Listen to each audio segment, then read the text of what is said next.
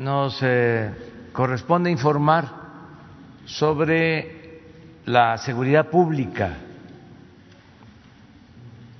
alrededor del día 20, pero mañana es 20 de noviembre, de modo que lo vamos a hacer el día de hoy, sobre lo sucedido en un mes, cómo vamos en esta materia. Vienen los integrantes del gabinete de seguridad, el secretario de Seguridad, encargado de despacho, Ricardo Mejía Verdeja, el general secretario de la Defensa, Luis Crescencio Sandoval González, el almirante José Rafael Ojeda Durán, secretario de Marina, el general Luis Rodríguez Bucio, comandante de la Guardia Nacional, y también eh, como ayer no alcanzamos a responder todas las preguntas sobre lo relacionado con el general Cienfuegos, eh, invitamos a el secretario de Relaciones Exteriores que ahora viene, Marcelo Ebrat, para que esté aquí también con ustedes y eh, se continúe informando sobre este asunto. De modo que comenzamos con Ricardo Mejía.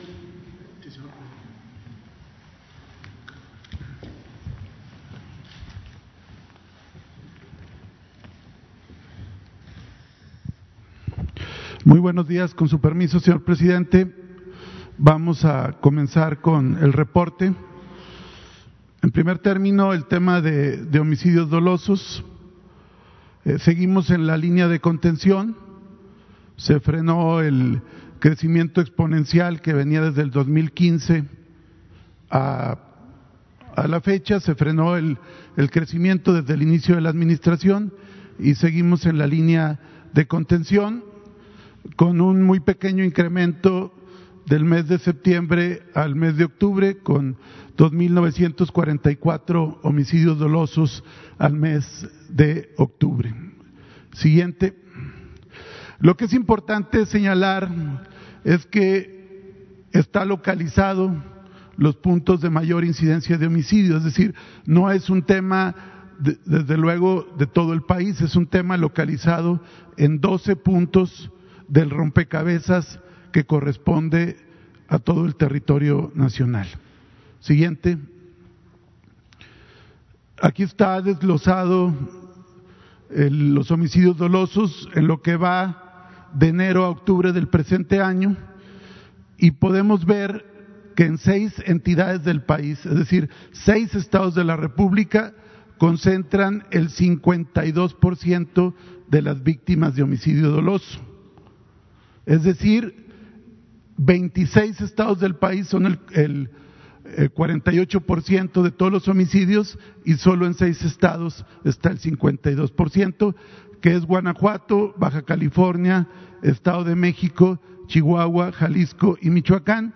Y tenemos estados que tienen menos de una víctima de homicidio diario, como son los casos que vemos en esta eh, gráfica, destacando los casos de Yucatán, Baja California, Campeche, Tlaxcala, y otros que tienen menos de 100 víctimas de homicidio en todo lo que va del año. Siguiente. Aquí es importante verlo también desagregado por municipios. 15 municipios del país concentran casi la tercera parte del total de los homicidios, es decir, 15 concentran el 28.7, que son estos 15 municipios, el municipio con mayor incidencia es Tijuana, le sigue Juárez, León, Celaya, Culiacán, Cajeme, Zamora, Guadalajara, Acapulco, Chihuahua, Benito Juárez, Quintana Roo, Irapuato, Ensenada, Salamanca y Morelia. Aquí hay el 28.7% de los homicidios, lo que significa que en, el resto de los 2.465 está el otro 70%. Siguiente. En 21 estados del país ha disminuido el total de homicidios dolosos y ha aumentado en 11, es decir, en las dos terceras partes del país ha disminuido la incidencia de homicidios dolosos. Siguiente. El caso de Guanajuato, que se le ha dado una atención especial, hay una baja del mes pasado de septiembre de 406 a el mes de octubre con 383. Siguiente. Esto es muy importante, es la incidencia delictiva nacional del fuero federal, es decir, los delitos federales. Aquí, desde que arrancó la administración del presidente López Obrador, hay una tendencia marcada a la baja que viene desde antes de la pandemia, porque algunos críticos han dicho es que bajaron los delitos porque está el tema de la pandemia. No, ya venía desde antes y se sigue manteniendo la tendencia a la baja en la incidencia delictiva federal. Siguiente. Aquí, por ejemplo, estos son los delitos federales, del fuero federal. De 11 delitos, 10 presentaron una disminución entre otros delitos en materia de hidrocarburos, delitos electorales, delitos financieros, delitos patrimoniales, delitos cometidos por servidores públicos, contra la salud, fiscales, con armas de fuego, entre otros delitos, y se ha incrementado el de delincuencia organizada eh, con 49.5%. Aquí hay que explicar también que tiene que ver con que se han judicializado más casos ligados a la delincuencia organizada. Siguiente. En cuanto a la incidencia del fuero común, de 18 delitos de alto impacto, 15 presentan una disminución. Y aquí lo tenemos del que presenta la mayor disminución al que menos disminución.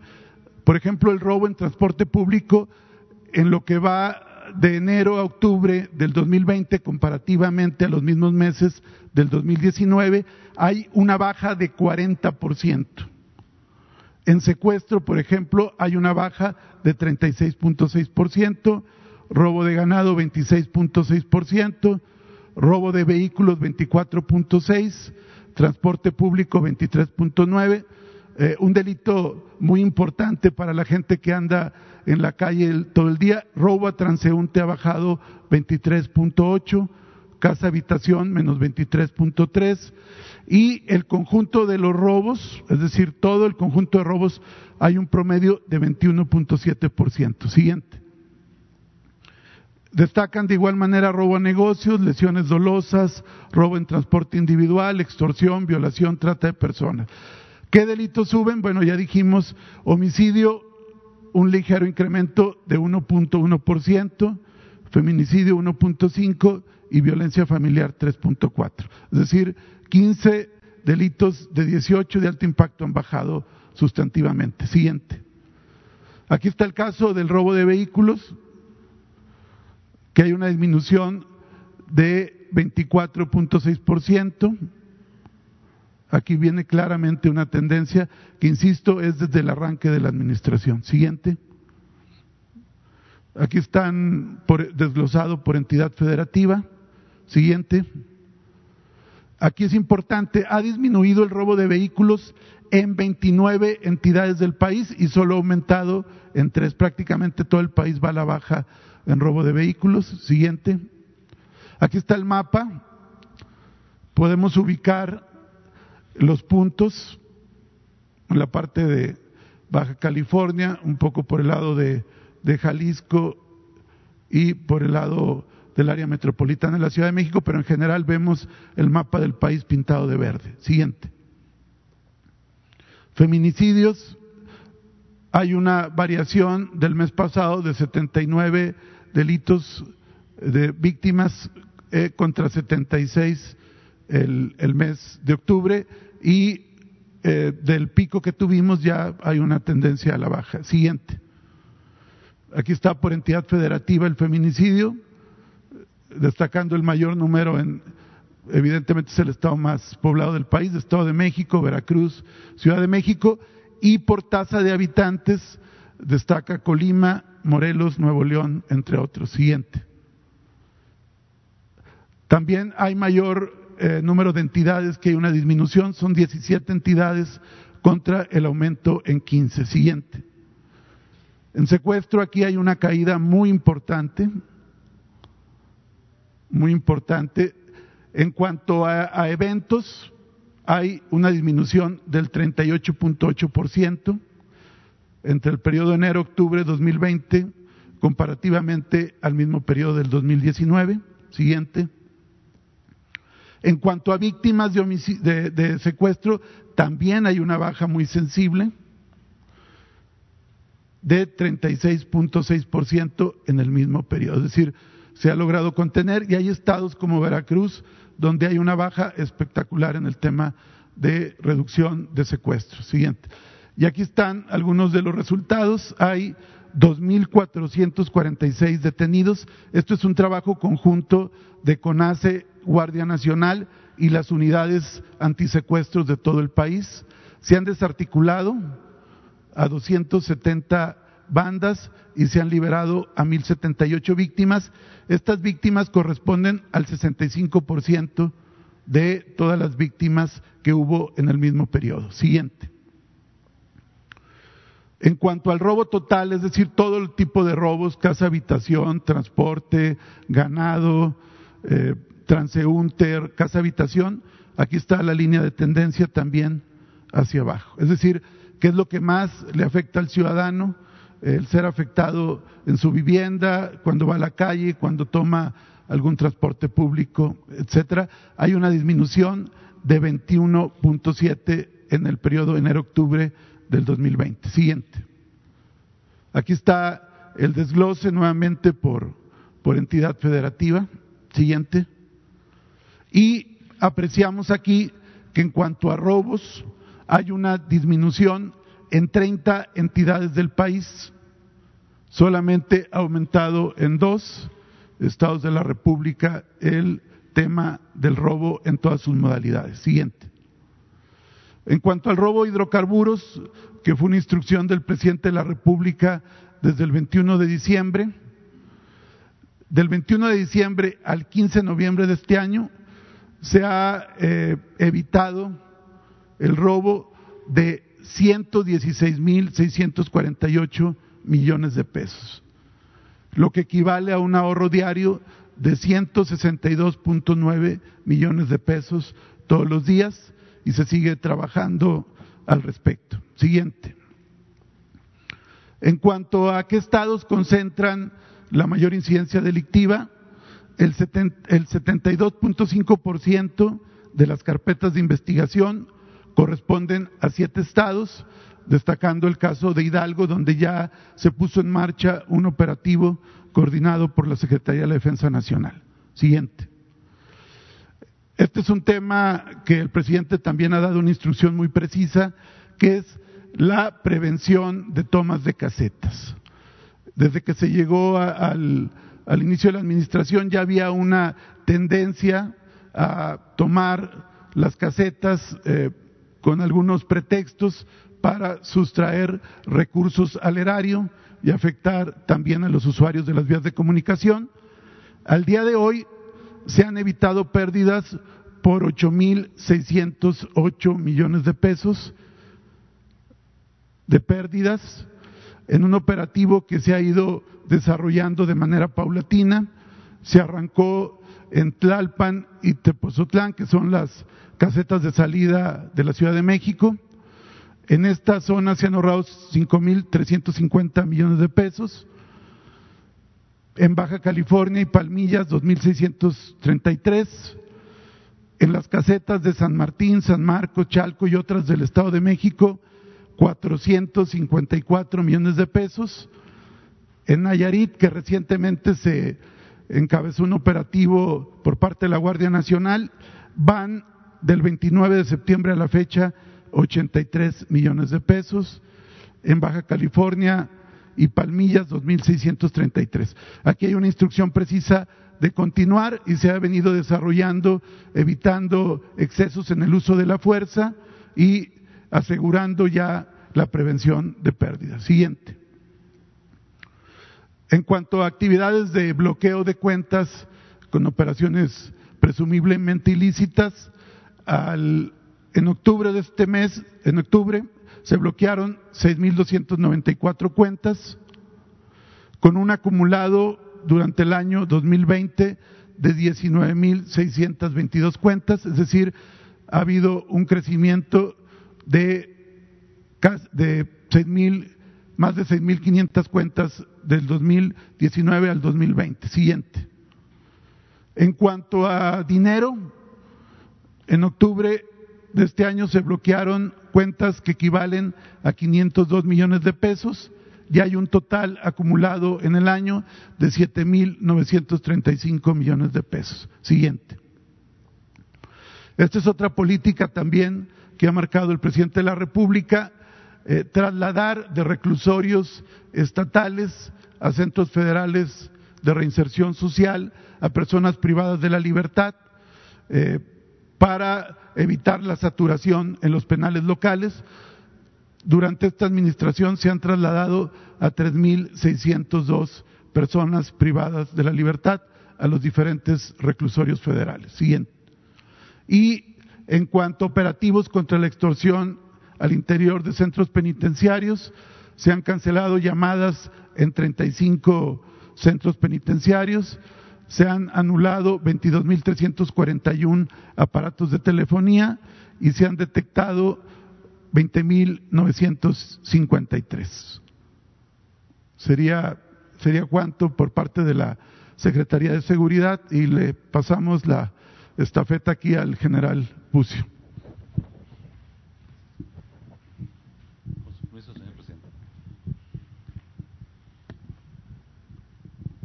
Muy, buenos días. Voy a permitir eh, dar los avances, los avances que tenemos en la Guardia Nacional durante el mes de, noviembre. La fuerza operativa con la que se cuenta ya eh, rebasa los 98.282 elementos, de los cuales desplegados tenemos lo que sería un 85% y eh, en actividades de apoyo un 15% que representan las cantidades que se muestran aquí. Ya únicamente eh, tenemos 123 elementos de la Secretaría de Marina que nos están apoyando eh, y es personal que no va a pasar a la Guardia, pero que aún continúa apoyando las actividades de seguridad pública de la Guardia Nacional. También tenemos 1.670, además de la Fuerza Operativa.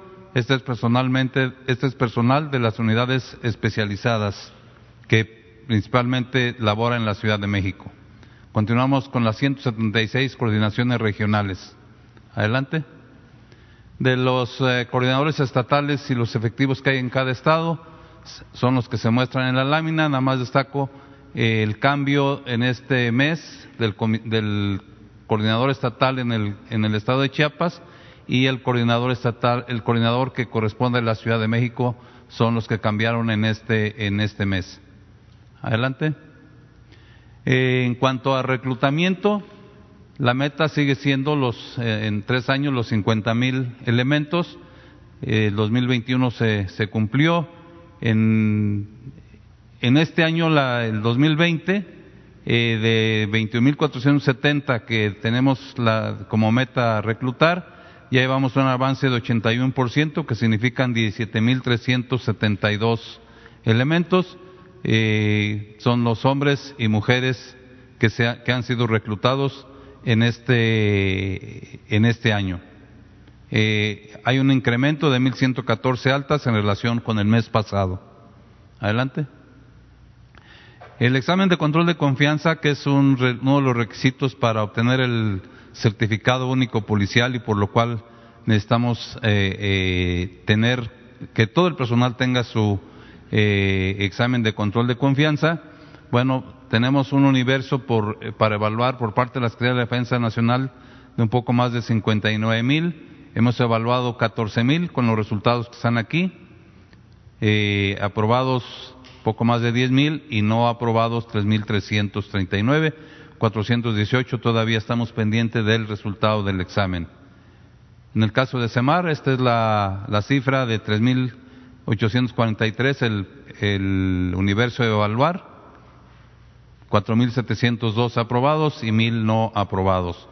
En el caso del personal que viene de la Policía Federal, prácticamente el total ha sido evaluado y prácticamente todos han eh, sido eh, aprobados.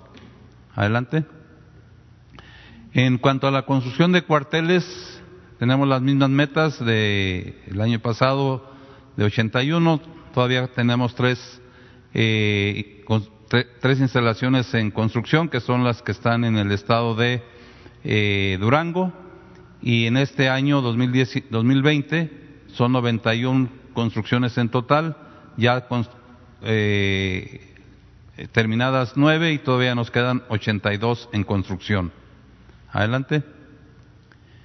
El adiestramiento, en el adiestramiento de la Guardia Nacional, el curso de formación inicial para la Guardia Nacional también es otro de los requisitos que debemos de cubrir para tener el certificado único policial. Entonces continuamos avanzando y actualmente tenemos nueve centros de, adiestramiento divididos en diferentes estados de la República, con las cifras que se anotan en cada uno de ellos, de manera que para personal de nuevo ingreso, personal que, que va entrando, tenemos 4.161 elementos que van en la semana 3 de 20 y el personal ya veterano, tenemos actualmente 3.436, eh, ellos solamente hacen ocho semanas y van en la tercera semana. Esto, este adiestramiento se inició el pasado día 3 de noviembre. Adelante. Este es un, este es un eh, punto que queremos recalcar en esta ocasión. Eh, en virtud de que el personal de Sedena y Semar obtiene sus ascensos a través de sus propios mecanismos, porque en los tres años que, permanecen eh, sin definirse todavía su paso a la guardia, seguirán teniendo los mismos derechos y obligaciones y por lo tanto sus ascensos se van a dar en su en Sedena o en Marina. De, pero en el caso del personal que viene de Policía Federal, eh, el, ya la, eh, los exámenes de promoción tocan, nos tocan ya como Guardia Nacional y bueno, pues la promoción es principalmente como, un estímulo y principal y también para cubrir vacantes, ¿sí? Eh, los requisitos para cada uno, para estos exámenes son principalmente la edad, el tiempo de servicios, la antigüedad que se tiene en el grado, la buena conducta y la buena salud. Eh, estamos considerando que sea, eh, estamos actualmente en un proceso de selección del personal que va a tener derecho a participar en esta promoción. Eh, después vendrá la convocatoria en, el siguiente mes. Los exámenes queremos hacerlos en el mes de enero y tener los resultados en el mes de febrero para que, eh, si es posible, tener el, poder, poder dar resultados y que el ascenso a los que pasen sea con fecha primero de marzo o en el mes de marzo. Eh, actualmente tenemos un universo para la promoción general que va del grado de suboficial a inspector de 7.601 elementos. Ellos harán un examen físico, un examen médico y un examen de cultura profesional. Para la promoción superior tenemos un universo de 41 participantes que va de inspector jefe a comisario jefe ellos solamente harían un examen físico, un examen médico y una revisión de su trayectoria profesional. Todo esto lo haremos con apoyo de la Secretaría de la Defensa Nacional a través de su centro de evaluación del Ejército y Fuerza Aérea Mexicanos. Adelante. Eh, continuamos eh, con, prácticamente ya se ha concluido la entrega de, equipo, vestuario y equipo al personal que está desplegado. Eh, quiero destacar un poco más, se, han ministrado un poco más de 94 mil uniformes de campo, que es este nuevo color, un poco más oscuro que la anterior, que la primera administración. También, pues dada la época invernal, son muy útiles las chamarras invernales, chalecos antibalas, esto es muy importante porque muchos de los chalecos con los que el personal de la Guardia cuenta ya son, eh, tienen una caducidad que ya ha vencido. También destaco eh, el material de primer de aquí de primer respondiente para personal que va a tierra y personal que va en, en vehículo. Adelante. Bueno, como resultados eh, importantes, solamente destacar que en, las, en los casi 50 mil kilómetros de carreteras federales que cubre la Guardia Nacional, en este mes se recuperaron 466 vehículos que estaban con reporte de robo, lo que derivó en la detención de 135 personas. Además, se atendieron 876 accidentes, se pusieron a disposición eh, 486 detenidos. Infracciones eh, levantadas, 26.245 por diversas faltas cometidas al reglamento de tránsito en carreteras federales. Y eh, en este mes tenemos registrados 87, que se aseguraron 87 animales exóticos o en peligro de extinción, todos los cuales son puestos a disposición de, de la Profepa y de la Fiscalía General de la República. Adelante. Otros resultados importantes que quisiera destacar en esta ocasión es los que realiza la Dirección General Científica, que eh, atendió ataques, en este caso ataques cibernéticos al sector privado, como se muestran aquí, más de 6.300 incidentes de seguridad en este mes. Destacan los ataques a las compañías Alestra Monterrey y Nextel. También a la UNAM, a la Universidad Michoacana de San Nicolás de Hidalgo y a la Universidad Autónoma de La Laguna. en desactivación de sitios web, fue un poco, fueron 222 sitios web apócrifos que usurpaban a instancias como el Instituto para devolver al pueblo lo robado, al Registro Nacional de Población, a la Lotería Nacional, al grupo azucarero GAMSA, a la empresa Honda, Honda y el grupo Lala.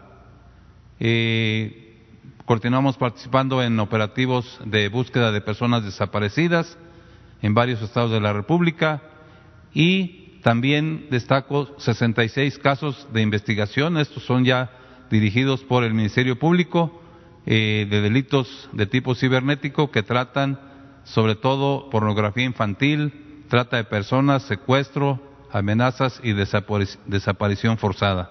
Adelante. Eh, la misma Dirección General Científica continúa eh, desarrollando la campaña nacional de ciberseguridad. Esta inició en el mes de marzo. Su, espacio, su objetivo es crear un espacio de sensibilización y concientizar sobre el uso seguro y responsable de las tecnologías de la información. Se tiene ya una visita a esta, eh, campaña de más de, de 13 millones, lo cual eh, ha ayudado para crear precisamente esa sensibilización y concientización del uso de esta tecnología. Eh, lo que hemos denominado Operativo Nacional Ciberguardián es eh, en colaboración principalmente con las fiscalías eh, de los estados. En este caso tenemos resultados con la Fiscalía del Estado de Guanajuato, Nuevo León, Puebla y el Estado de México. Se detuvieron cuatro personas ligados principalmente a la pornografía infantil a través de Internet. Adelante. Y por último, eh, destacar el resultado en eh, el servicio que se proporciona en la seguridad de, salas de juicio oral, más de 2.756 servicios, el traslado de eh, personas privadas de su libertad, a veces de un penal a otro, o ser llevados a las salas precisamente de los juicios orales. Eh, tuvimos en este mes 4.799 traslados. Eh, para ello usamos eh, en cuatro ocasiones este, aviones o helicópteros de la Guardia Nacional derivado de la distancia a la que se tiene que trasladar o al riesgo que representan las personas que se trasladan. ¿Sería cuánto por la Guardia Nacional?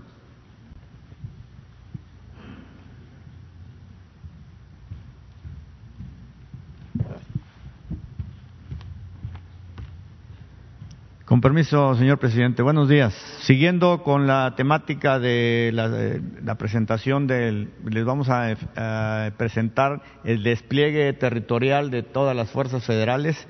Tenemos la Secretaría de la Defensa Nacional, efectivo 165.454, igualmente la Secretaría de Marina con 51.930, la Guardia Nacional 99.952. Las fuerzas operativas son las que están aquí, el despliegue es este lo que se, le está presentando y otras actividades donde están operando.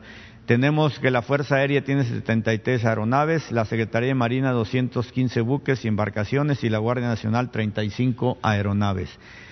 Vamos a, a, presentarles estas que están aquí de azul ahorita para que vean cómo están distribuido el personal. La que sigue, por favor. En lo que se refiere a operaciones para la construcción de la paz, personal 88.613. ¿Qué es lo que hacen? Hay una estrategia de protección ciudadana en los estados de Baja California, Chihuahua, Coahuila, Durango, Guanajuato, Jalisco, Guerrero, Michoacán, Nuevo León, Oaxaca, Sinaloa y Tamaulipas. Igualmente, hay una participación en la coordinación nacional en las 32 eh, estatales y 176 regionales para la construcción de la paz. En lo que se refiere a operaciones de intercepción terrestre en 59 puestos militares de seguridad, igualmente 15 operaciones de intercepción aérea y operaciones de intercepción marítimas que son permanentes. Se han patrullado 3.184.256 kilómetros para la prevención del delito en carreteras de todo el territorio nacional Igualmente se aplica permanentemente la Ley Federal de Armas de Fuego y control de explosivos en todo el territorio. Asimismo, hay acciones para disminuir los índices de violencia y garantizar el desarrollo económico y social en todo el país. La que sigue, por favor. En lo que se refiere al plan de N3C, al plan Marina y el plan de la Guardia Nacional para atención a la emergencia sanitaria del COVID-19, se han hecho las siguientes actividades. Con 48.008 elementos se han atendido 1.388 pacientes, acumulándose un total de 13.136 personas desde el inicio de la pandemia. Igualmente, se ha dado seguridad a 398 instalaciones hospitalarias de las cuales 238 son del IMSS y 160 del INSABI. Igualmente se han dado 63 filtros sanitarios en aeropuertos en apoyo a la sanidad internacional.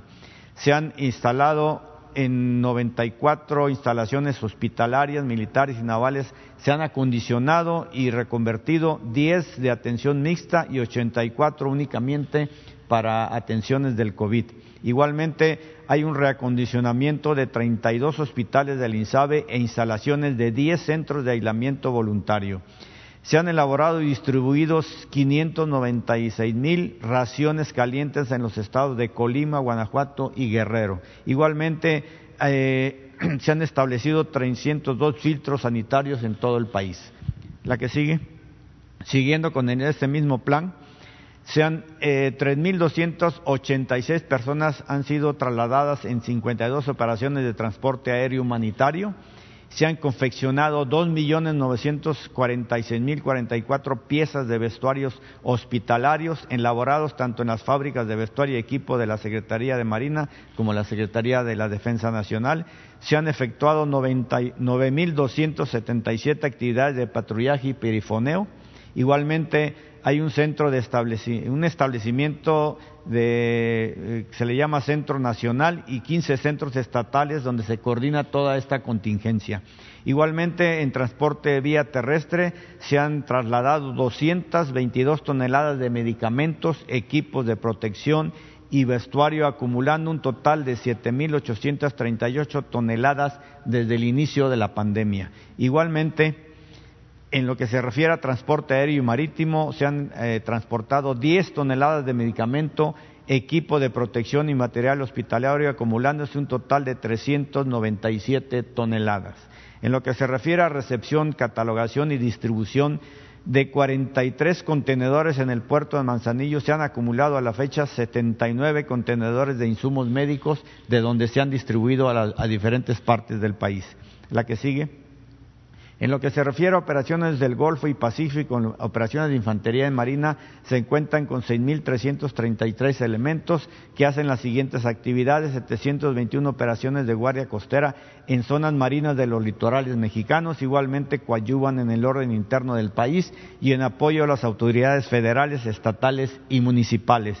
Se combate el tráfico de armas, de personas y de mercancías y igualmente se contribuye a la vigilancia de áreas naturales protegidas y a la conservación del medio ambiente marino. Igualmente se ejerce presencia en las diferentes regiones del país a través de 72 estaciones navales avanzadas. La que sigue, en lo que se refiere a operaciones navales para la aplicación de la ley, contamos con 4.701 elementos se hacen las eh, operaciones en la zona de Campecio, donde se lleva a cabo operaciones contra el mercado ilícito de combustible, prevenir y controlar contaminación en el mar por vertimientos, etcétera. Operación de camarón es ahorita la que se está implementando ya que se levantó la veda. Se, pues desde luego salvaguarda de la vida humana en la mar, patrullaje aéreo y marítimo para evitar robos interdicción marítima, realizar operaciones de guardia costera para la vigilancia de zonas marinas mexicanas, etcétera. Y lo que se refiere a la vaquita marina en el Alto Golfo, se, se mantiene permanentemente operaciones ahí para evitar ese ilícito. La que sigue, por favor. En lo que se refiere a protección marítima y portuaria, protección de seguridad en los puertos, hay 1.157 elementos desplegados, donde se ejerce vigilancia, inspección y control en el interior de los recintos portuarios. Se han realizado 600 operaciones en este periodo. Se coadyuva con las autoridades fiscales y aduanales para prevenir el tráfico ilegal de mercancía por medio de revisiones conjuntas. Igualmente, tratar de neutralizar las acciones cuando la delincuencia organizada intenta utilizar ese medio para los transportes ilícitos. Se han asegurado 29 paquetes con presuntas cargas ilícitas. La que sigue, por favor.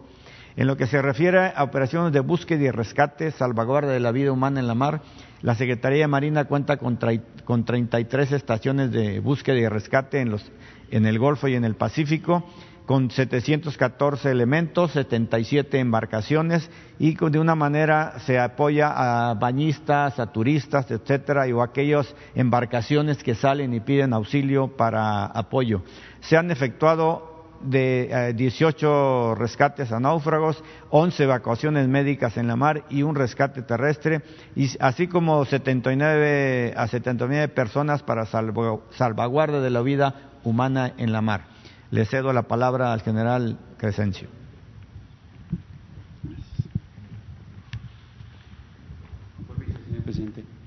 Bien, continuando con el, efectivo desplegado en el territorio nacional sobre las tres fuerzas. Eh, adelante, por favor. En lo que es eh, el cumplimiento de la misión de seguridad de instalaciones estratégicas, eh, tenemos un efectivo total de 7.343 elementos realizando esta tarea, dándole eh, la protección a las instalaciones estratégicas que hay alrededor de todo o en todo el territorio nacional, incluyendo las presas que tenemos en la Luis L. León y instalaciones de Pemex, instalaciones de Comisión Federal de Electricidad eh, las que son de mayor importancia. La que sigue, por favor. Eh, en operaciones para el combate ilícito del combustible, tenemos 2.725 elementos eh, realizando esta tarea, dándole seguridad a ocho ductos prioritarios para Pemex en nueve entidades federativas. Tenemos vigilancias a través de patrullajes, a través del empleo de drones eh, se han eh, realizado en este mes eh, la localización de 428 tomas clandestinas y más de un millón de litros de combustible asegurado. La que sigue, por favor. En seguridad y erradicación de plantíos, 7.412 elementos realizando esta actividad también con 22 aeronaves que colaboran en la localización, la fumigación de plantíos y el transporte de tropas a las áreas que son más eh, inaccesibles para el personal y donde se ubican estos plantíos. También se ha localizado una pista clandestina, laboratorios de drogas, eh, destacamentos de vigilancia y puestos de control para poder eh, detener el tráfico ilegal de, de enervantes, de armas y numerario. La que sigue, por favor. En el Plan Migrante y Frontera Sur continuamos con con eh, despliegues en la frontera norte, eh, 3.834 elementos y en frontera sur 4.016 elementos. Se han rescatado 4.192 eh, migrantes. Eh, a estos migrantes se les, ha, eh, se les proporciona alimentación y hemos distribuido 12.325 raciones a, a personal de migrantes que se encuentran ubicados en Tijuana y en Ciudad Juárez. Adelante. El plan DN3, el plan Marina y plan Guardia Nacional para la atención a Chiapas, Quintana Roo, Tabasco y Yucatán. Eh, en la actualidad eh, tenemos 7.856 hombres, el trabajo ha sido intenso, continuamos eh, moviendo oh, tropas a las áreas que se, que se tiene mayor necesidad, tanto de, de, eh, de Guardia Nacional, de Marina y de, y de, y de Defensa. Eh, se han eh, ha estado atendiendo a través de células eh, médicas y odontológicas la, salud de, los damnificados, a través de cocinas comunitarias y de tortilladoras damos la, alimentación. Hay diferente equipo que está a, apoyando a estas áreas como equipos de buceo, tenemos equipos de búsqueda y rescate, binomios canófilos, maquinaria pesada que, está en el área. Eh, mantenemos eh, efectivos en las tres fases de, de, estos planes, que es en prevención, en la de auxilio y recuperación. Las de recuperación son Yucatán, Chiapas y Quintana Roo, que, que ya están en, pues, en, un proceso más avanzado sobre eh, la aplicación de estos planes. Eh, se han hecho reconocimientos en, en, lo que es Tabasco y Chiapas y Yucatán para poder evacuar a las personas que, que se han eh, este, visto afectadas. Se siguen eh, operando albergues. Eh, y seguimos con el desasolve de las diferentes calles y áreas que están este, eh, ahí en Villahermosa y Macuspana y el reforzamiento de bordos a través de los ríos. La que sigue, por favor. Eh, como ya mencioné, las células de intendencia y las cocinas comunitarias son las que están realizando esta actividad de distribución de raciones calientes a los diferentes albergues. Llevamos 27.584 raciones distribuidas. Eh, se han también eh, hecho llegar a los, a los damnificados más de un millón de artículos e insumos de primera necesidad. Aquí tenemos la cantidad, 124.604 personas apoyadas. Se han hecho vuelos logísticos para el traslado de estos insumos a las diferentes áreas, 109 toneladas. Eh, 3.850 despensas, bombas, equipo y material que se necesita para a auxiliar a las personas para poder extraer las aguas de las áreas de inundación. Eh, 6.432 consultas médicas y odontológicas. La que sigue, por favor. Aquí tenemos los resultados del Estado mexicano de, eh, en, este, en lo que es del mes de octubre, lo que llevamos de noviembre, e hicimos unas tablas para comparar lo que es el trabajo que se hizo en el 2019 con lo que llevamos en el 2020. Aquí vamos a, ver los kilogramos de marihuana que se han asegurado. En octubre 24.643. Eh, en cocaína 6.499 kilogramos. Eh, en heroína en octubre tuvimos 3 kilogramos. En goma de opio 6 kilogramos en fentanilo, en, perdón, en metanfetaminas 980 kilogramos en octubre. Pero aquí quiero resaltar lo que llevamos ahorita en los 19 días de, de noviembre, 9.307 kilogramos de metanfetaminas. Aquí sí, sí este, nos vamos al vínculo, por favor.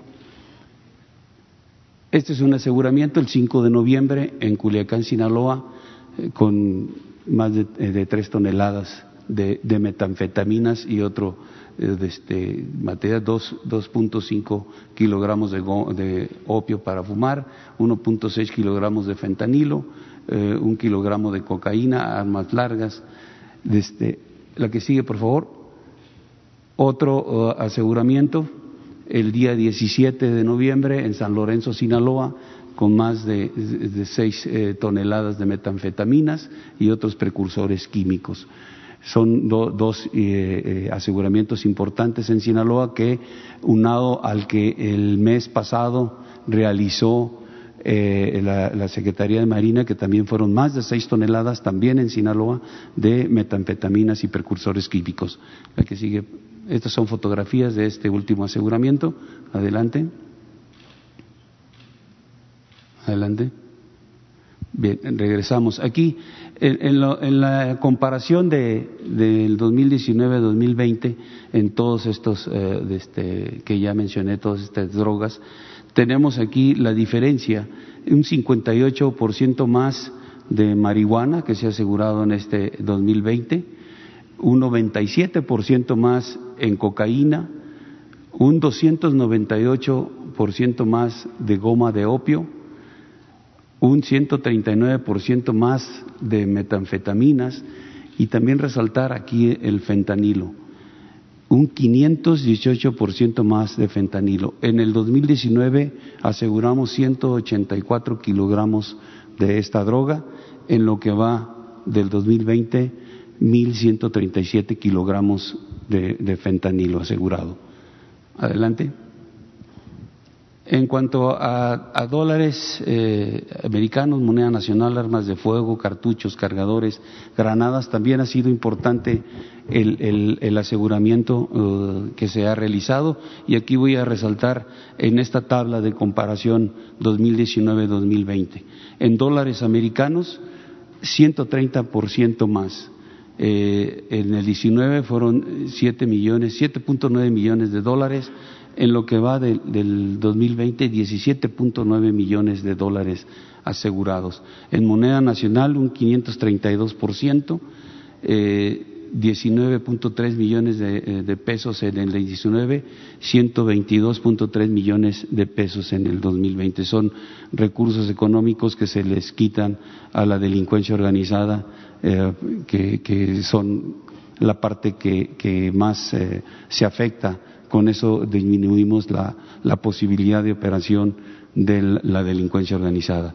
Y armas de fuego también un 71% eh, por, eh, por arriba de lo que se logró en el 19, un 136% en cartuchos, un 68% más en cargadores y un 77% más en granadas. Adelante. En detenidos también ha sido un incremento importante en comparación con el 2019. Aquí tenemos en, en octubre 1.520 detenidos, eh, 2.132 vehículos asegurados, nueve aeronaves aseguradas en octubre y ahorita en lo que va de noviembre dos, estas aeronaves normalmente traen eh, el, el, enervante, metanfetaminas, fentanilo, todo tipo de enervantes que, trafican las organizaciones criminales. Cinco embarcaciones en octubre, eh, 15 laboratorios en octubre eh, localizados y destruidos, eh, ahorita llevamos cuatro y una pista de aterrizaje. Y aquí en la comparación tenemos un 69% más de detenidos eh, en el 2020, un 98% más de vehículos asegurados y un 78% más de, aeronaves aseguradas. En cuanto a embarcaciones, laboratorios y pistas, eh, el, porcentaje es menor en la comparación de lo que se hizo en el 2019. Adelante. En cuanto a erradicación de, plantíos de, marihuana y amapola, las eh, hectáreas que en octubre se destruyeron fueron 377 de amapola y 300 de marihuana. En lo que va de noviembre, 362 de amapola, 159 de marihuana. Esto va incrementándose, es los, los meses que, en los que se tiene que eh, poner un esfuerzo mayor en cuanto a la presencia personal trabajando en esto porque los plantíos están en pleno eh, crecimiento. Y aquí podemos observar en la comparación de 19 y 20 que en marihuana hemos incrementado un 96% del trabajo y en, eh, y en amapola llevamos el 8%. Eh, en, los efectivos que mencioné, eran más de siete mil lo que tenemos en estas eh, actividades, en lo que es Sinaloa, Durango, Chihuahua y Guerrero. Es todo el informe.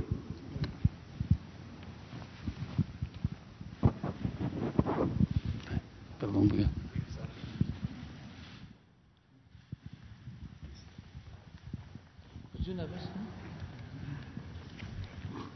Con su permiso, señor presidente señor secretario, señor subsecretario, señor comandante de la Guardia Nacional,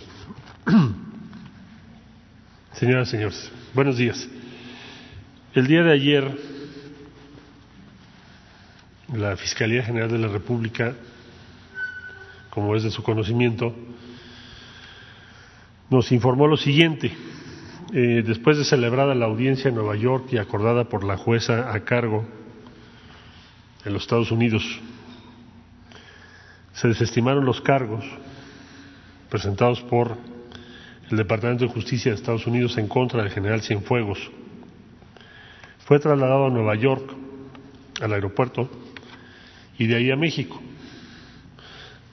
Arribó a México a las 18.40 horas al hangar de la Fiscalía General de la República, ubicado en el aeropuerto de Toluca, Estado de México, en una nave Gulfstream 4, matrícula N40BC del gobierno de los Estados Unidos de América, la cual procedía del aeropuerto de Nueva Jersey. Una vez arribada dicha aeronave, se le realizaron las tareas de recepción.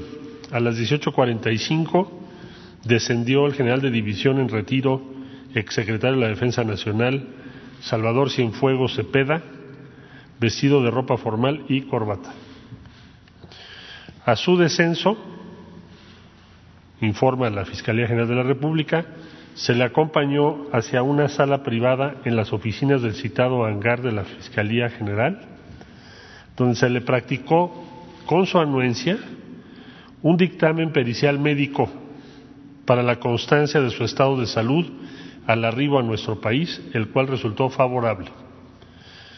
Posterior a ello, el agente del Ministerio Público de la Federación le notificó formalmente al general Cienfuegos de la existencia de una investigación en la que él se encuentra involucrado. Carpeta que fue iniciada por esta Fiscalía General de la República, dice el comunicado, con la información que se recibió del Departamento de Justicia de los Estados Unidos de América. Y en lo sucesivo, la investigación estará a cargo de las autoridades mexicanas a través de esta Fiscalía General de la República. El general Cienfuegos se dio por notificado y proporcionó toda su información personal y de contacto, incluyendo domicilio y teléfono celular, donde puede ser localizado y citado para las diligencias a que haya lugar y ordene el Ministerio Público de la Federación, manifestando su total disposición de atender los requerimientos propios de la investigación. A las 19 horas con 12 minutos, el general Cienfuegos Cepeda se retiró de las oficinas de la Fiscalía General de la República en el hangar de Toluca, Estado de México, terminándose así las diligencias ministeriales correspondientes. Hasta ahí la información de la Fiscalía General de la República. Destacaría yo lo siguiente para este informe a ustedes y a la opinión pública. El eh, acuerdo de la jueza en Estados Unidos que conoció de este caso fue en sentido favorable a lo que solicitó el Departamento de Justicia. Y apuntó la jueza que su decisión se basa también en que tiene toda la certeza de que en México se va a realizar la investigación correspondiente. Es decir, hay confianza tanto en los Estados Unidos como en México de que la investigación correspondiente será una investigación con los más altos estándares de efectividad y de honestidad. Y se confía, se respalda a la Fiscalía General de la República y al Poder Judicial de México, lo cual nos parece algo muy significativo proveniendo de las autoridades también judiciales de los Estados Unidos. Efectivamente, como ayer lo señaló el señor presidente, esto no había ocurrido, no tiene precedente. Y no tenemos la menor duda de que la Fiscalía General de la República llevará a cabo, a cargo del doctor Gertz Manero, una investigación a la altura del prestigio de México y de la dignidad de nuestro país. Sí, el señor presidente de la República nos instruyó que dijéramos con prudencia, pero siempre con firmeza y claridad, la posición de México, que es defender su dignidad y de sus instituciones y de nuestras Fuerzas Armadas. Sí, defender la dignidad, pero de, ninguna, de ningún modo permitir impunidad. De suerte que México ha hecho eso, señor presidente, defender su dignidad, su prestigio y también pues se habrá de hacer justicia conforme a lo que la ley mexicana dispone y las investigaciones que llevará a cabo la Fiscalía General de la República. Sobre esta base se ratifican las bases que deben guiar la cooperación entre los dos países. Si hay alguna investigación indagatoria, indicio de corrupción, de colusión con la delincuencia, que se le haga del conocimiento a la autoridad mexicana, que México sabrá aplicar la ley. Que quienes resulten responsables en su caso de acuerdo a nuestras leyes sean procesados, juzgados y en su caso sentenciados en México, por México, y no en otros países. Y esa, esa es la base que ha alentado este acuerdo y que hemos informado con toda transparencia lo que se ha convenido, lo que se ha conversado y lo que se ha sostenido con las autoridades de Estados Unidos. Finalizo este comentario señalando el reconocimiento de la Cancillería y del Gobierno de México al fiscal general de los Estados Unidos, a William Barr, y lo hago extensivo, desde luego, al señor fiscal general de la República de México, al doctor, al doctor Alejandro Gertz Manero. Muchas gracias. ¿Cuánto, señor presidente? Bueno, quedó pendiente ayer eh, Verónica, adelante. Y luego ya, todo lo demás. Gracias, presidente. Verónica Espinosa, de Proceso. Eh, México sigue siendo el país en el que mueren más periodistas asesinados en el mundo. Las cifras no bajan y desde su elección 18 periodistas han sido asesinados. El último en Guanajuato, donde la coordinación que prometieron el gobierno del estado y el suyo en su última visita, pues parece que no está dando los resultados que tendría que darse. Ojalá pueda hablar de esto. En septiembre sostuvo que el compromiso de su gobierno es que se aclaren todos los homicidios de periodistas, pero hasta ahora más del 90% siguen eh, impunes, eh, como el caso de Regina Martínez, corresponsal de proceso en Veracruz. Desde hace ocho meses, 25 medios en el mundo investigamos la violencia contra los periodistas en México. Queremos saber concretamente, presidente, qué medidas va a tomar, más allá de intenciones declaradas, para estar seguros de que los responsables de estos crímenes serán juzgados y que esta guerra contra los periodistas será detenida. Y mi segunda pregunta sobre el mismo asunto. Estos 25 medios trabajamos en un caso emblemático que es el de Regina Martínez. Hemos encontrado que las autoridades trataron de alterar la escena del crimen, que dejaron líneas sin investigar y datos de que Regina fue asesinada por su trabajo periodístico. ¿Puede tomar la decisión hoy de reabrir el caso, reabrir el caso de Regina Martínez y que se realice una investigación independiente? Gracias. Sí, bueno, pues Estamos eh, enfrentando la violencia que se heredó por las malas políticas públicas que se aplicaron durante el periodo neoliberal, sobre todo por el, el abandono al pueblo, el abandono a los jóvenes y el orientar al gobierno solo al saqueo, a la corrupción. Todo esto agravado por querer enfrentar el problema una vez eh, ya eh,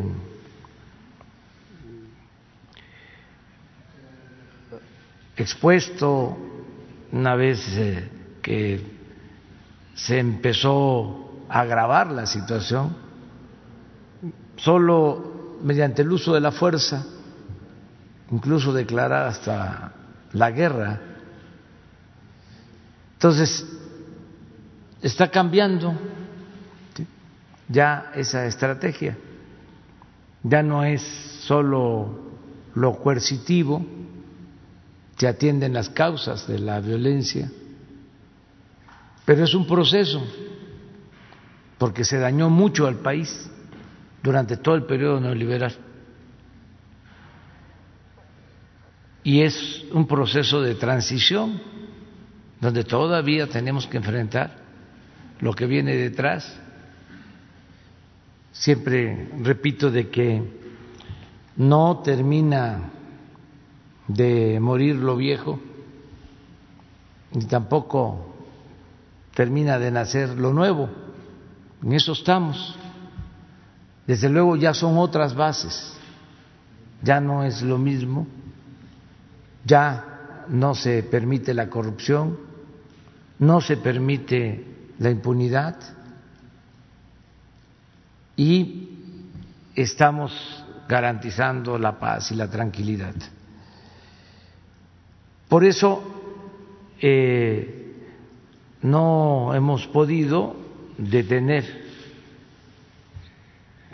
como quisiéramos la violencia. Hemos avanzado, pero nos falta. En el caso de los eh, crímenes a periodistas, pues se siguen eh, presentando lamentablemente. Estamos eh, en los hechos buscando que no queden impunes. No hay ninguna razón para que no se aclaren esos homicidios, esos asesinatos. Nosotros no protegemos a ningún grupo de intereses creados, no protegemos a la delincuencia común a la delincuencia de cuello blanco. Nosotros llegamos aquí para representar al pueblo y para servir al pueblo. Solo le debemos al pueblo lo que representamos. Entonces estamos trabajando en eso. En el caso de Guanajuato, ya la Fiscalía Estatal detuvo a presuntos responsables. En otros casos hemos también hecho lo mismo. Le voy a pedir a Alejandro Encinas que aclare la situación de eh, cada uno de los periodistas que han perdido la vida, en qué casos hay detenidos, en qué casos todavía no se detiene a nadie, que se explique aquí lo que se ha hecho, que venga el subsecretario de Derechos Humanos. En lo que planteas de Regina estoy totalmente de acuerdo, que se busque el procedimiento para reabrir el caso ¿Es un compromiso, presidente? Es un compromiso. Conocí a Regina, me acompañó en el éxodo por la democracia, cubrió todo nuestro andar, toda nuestra eh, trayectoria en Veracruz, 1990, 91, como reportera de proceso. Entonces, la conocí muy bien, una periodista incorruptible, profesional. Entonces, si este, vemos la forma legal de que se reabra el caso, si es que está eh, archivado, yo no sabía que se hubiese cerrado el caso, pero si es así, lo reabrimos y se hace la investigación a fondo. Eh, tenemos ahora pues condiciones eh, distintas porque no hay contubernio. Entonces podemos eh, conocer toda la verdad. ¿Cómo es nuestro compromiso de saber la verdad y castigar a los responsables y se está haciendo en el caso de los jóvenes de Ayotzinapa y en otros eh,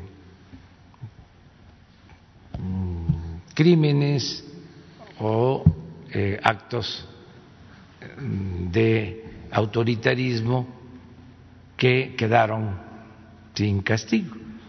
No estamos cerrando nada, todo está abierto y tenemos que hacer justicia. En el caso de Guanajuato ha hablado de que ya no puede, de que no ha podido controlarse la violencia. Yo le preguntaba sobre esto porque hace unos meses, a mediados de año, estuvo usted allá y eh, hubo un compromiso de reforzar la coordinación con el gobierno del estado. No está funcionando, no está dando resultados. ¿Qué es lo que está faltando? Es que lo dije hace unos días. Eh, se dejó eh, este, arraigar a grupos de la delincuencia. Hubo, si no contubernio, impunidad. No se atendió el problema y eh, creció mucho desde abajo, desde las colonias, en los municipios. Entonces, enfrentarlo está llevando tiempo, nos está costando trabajo, pero estamos dedicados a eso, porque si vemos la información, es el estado con más homicidios. Estamos hablando del 12% en promedio en homicidios a nivel nacional. Y sí hemos logrado una disminución, pero todavía no es considerable. A ver, si no ponen la gráfica de Guanajuato, pero vamos a continuar. Y vamos a seguir insistiendo en que no debe de haber eh, asociación delictuosa entre autoridades y las bandas de delincuentes. ¿Hay alguna investigación a nivel estatal sobre eso, presidente? ¿Hay alguna investigación sobre autoridades estatales o municipales? Hay denuncias que se han presentado con ese propósito, pero esto es lo que ha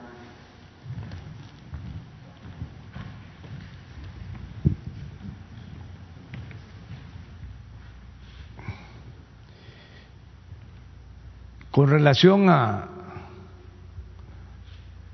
a otros meses ha habido una disminución, pero mínima,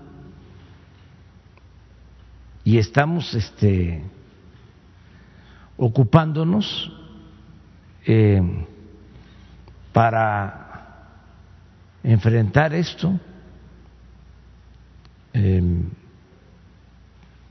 ayer, por ejemplo, A ver si tienen la gráfica de ayer del número de homicidios.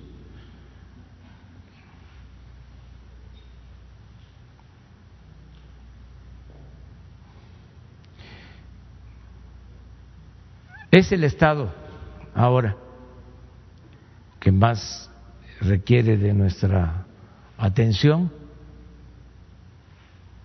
Ya se dio el informe, hay estados en donde eh, se concentra más la violencia, sobre todo lo que tiene que ver con homicidios. Puedo decir, de todos los delitos, solo homicidio es donde hemos tenido más dificultad. Pero ha habido una disminución considerable en todos. Y tiene que ver la mayor parte de estos homicidios con la delincuencia eh, organizada. Miren, ayer en 13 estados no hubo homicidios. Y fue el día de ayer uno de los días más eh, bajos en cuanto a homicidios, 57. Sin embargo,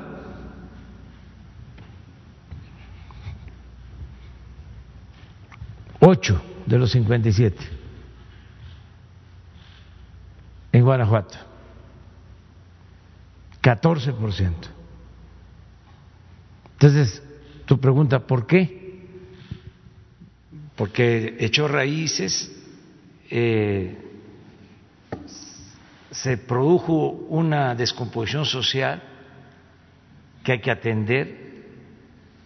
Y fíjense lo que eh, demuestra que no basta solo con el crecimiento económico. No es nada más buscar el bienestar material, hay que buscar el bienestar en lo social, en lo espiritual, porque Guanajuato es de los estados con más crecimiento económico en los últimos tiempos,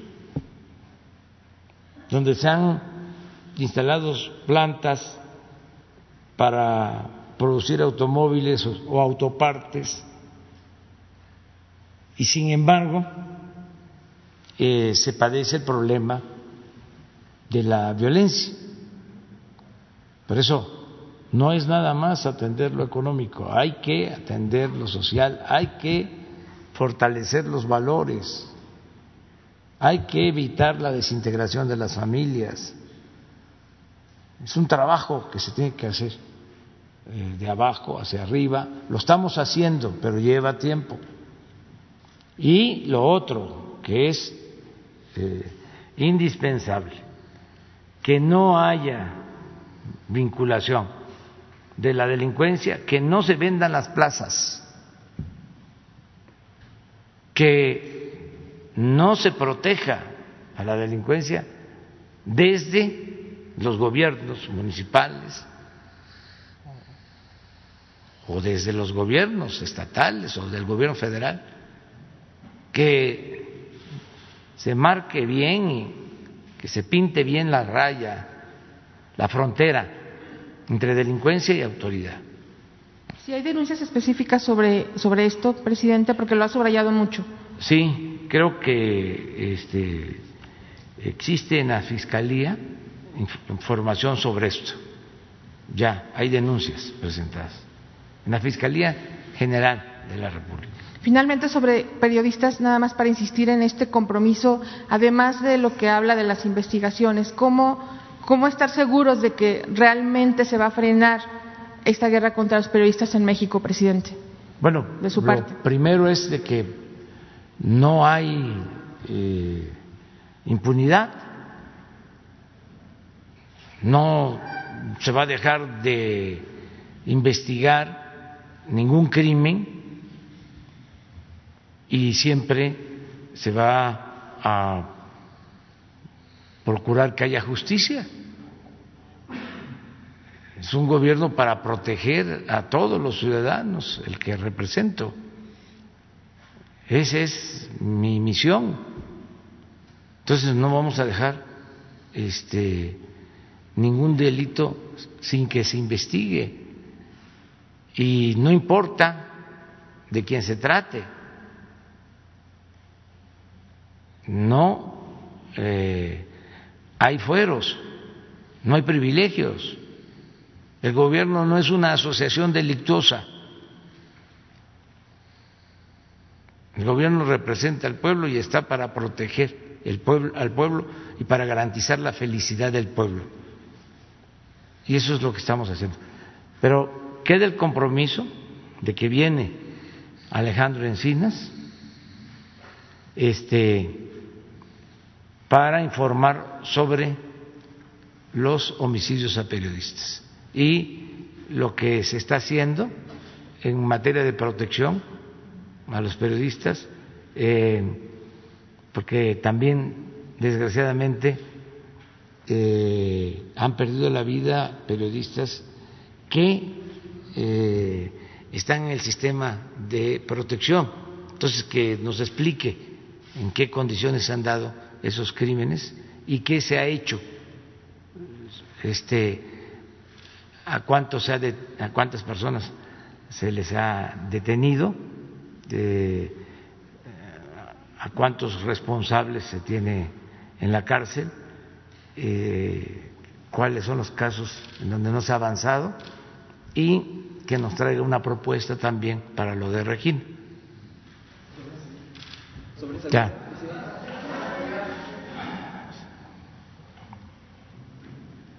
Buenos días, presidente y funcionarios que lo acompañan. Eh, Ramón Flores, corresponsal de Contrapeso Digital.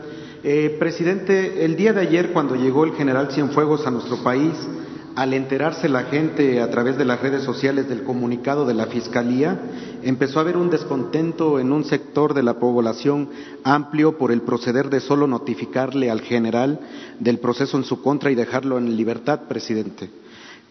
Presidente, ¿qué mensaje le manda usted a la gente que ha sido agraviada en varios sexenios con injusticias. Un ejemplo, los padres de los 43 desaparecidos de Ayotzinapa o las familias de los asesinados del Casino Royal, solo por mencionar algunas de las masacres que ocurrieron en sexenios anteriores, porque el sentir del pueblo es que parece ser que sigue la justicia selectiva.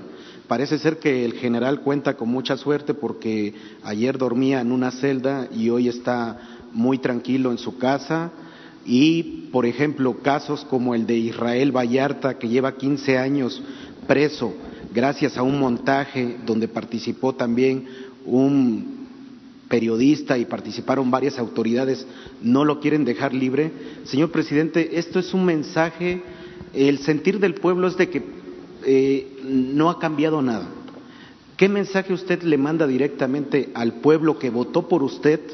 Porque hoy si hay un descontento en la sociedad, nos los han hecho saber a través del, programa que nosotros tenemos.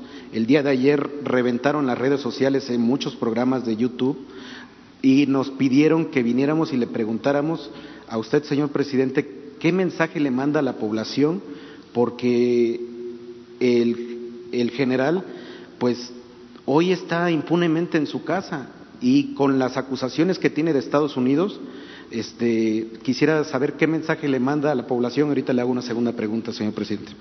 Bueno, decirle a todos los mexicanos que tengan confianza, que nosotros eh, tenemos el compromiso de no fallarle al pueblo, que todos los casos pendientes, heredados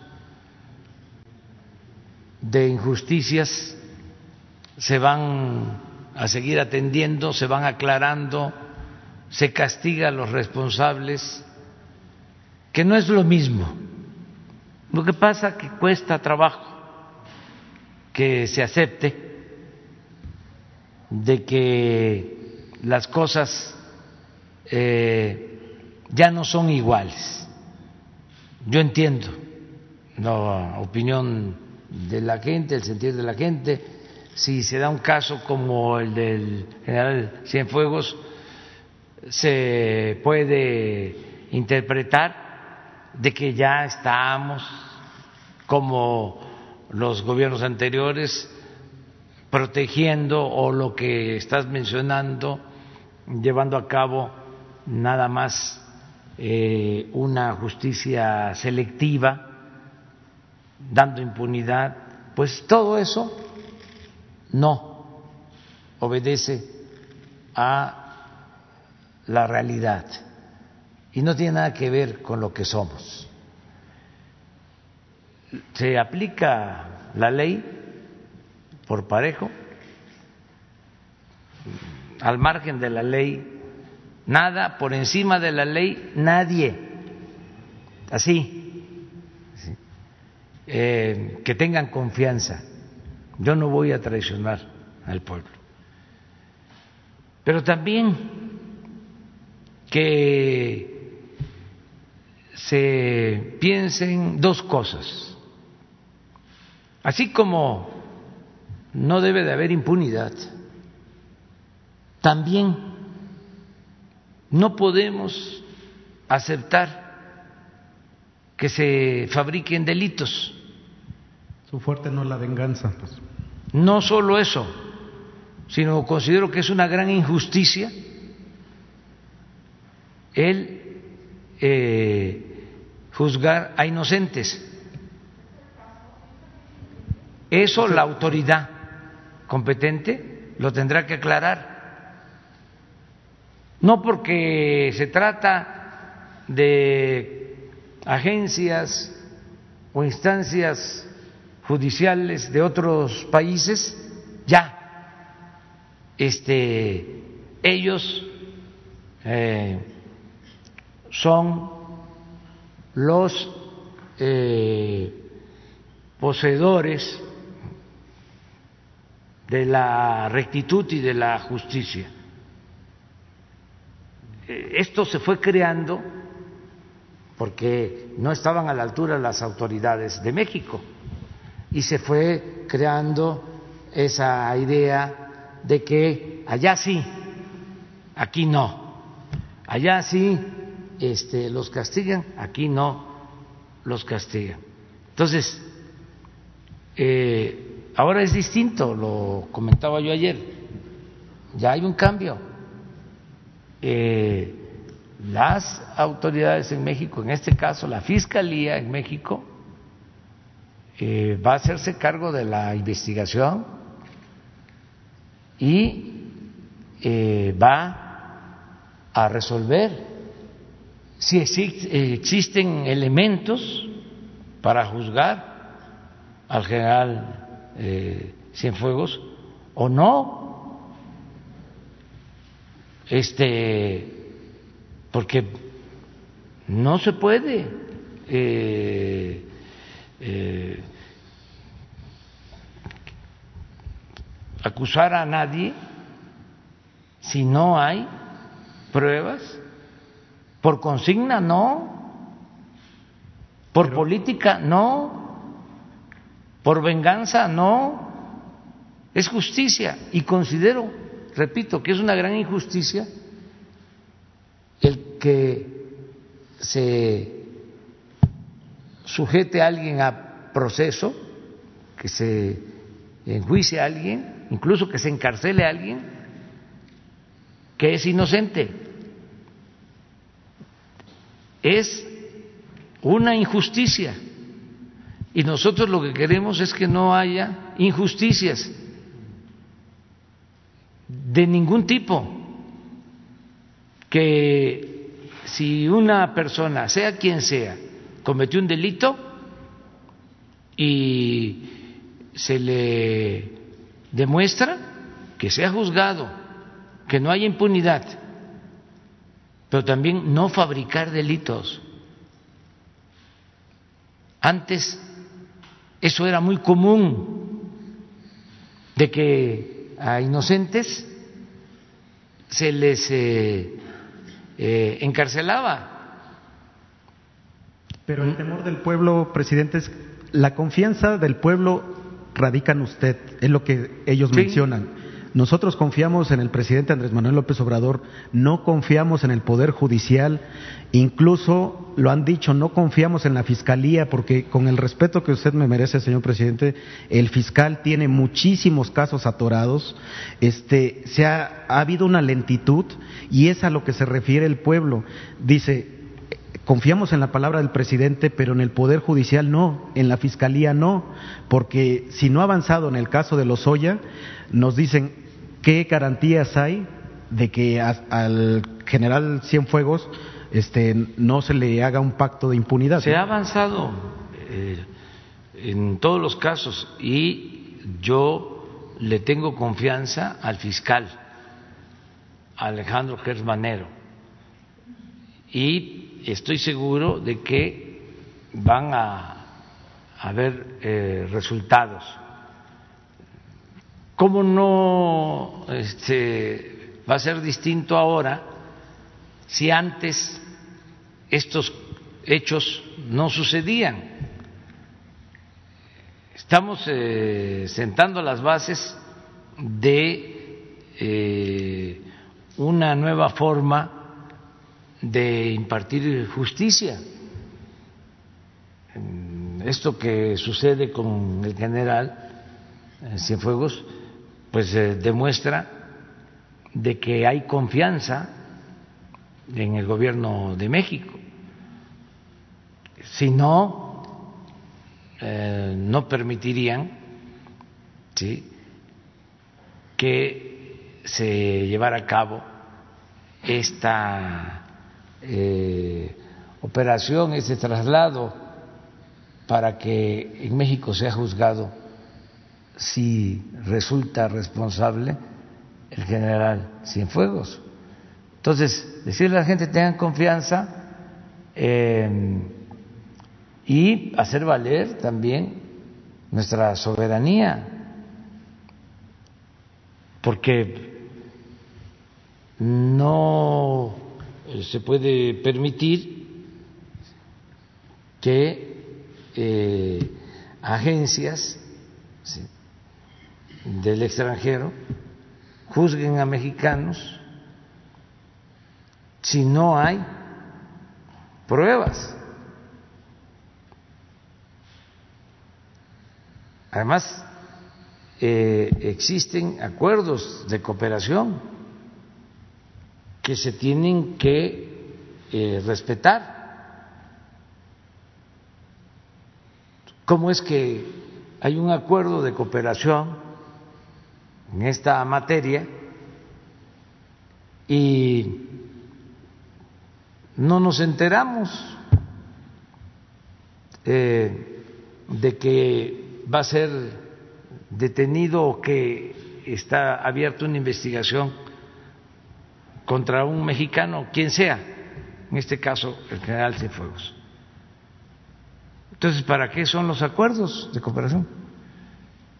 Ah, porque no nos tienen confianza a las anteriores administraciones. Por eso, nosotros podríamos decir lo mismo, no les tenemos confianza.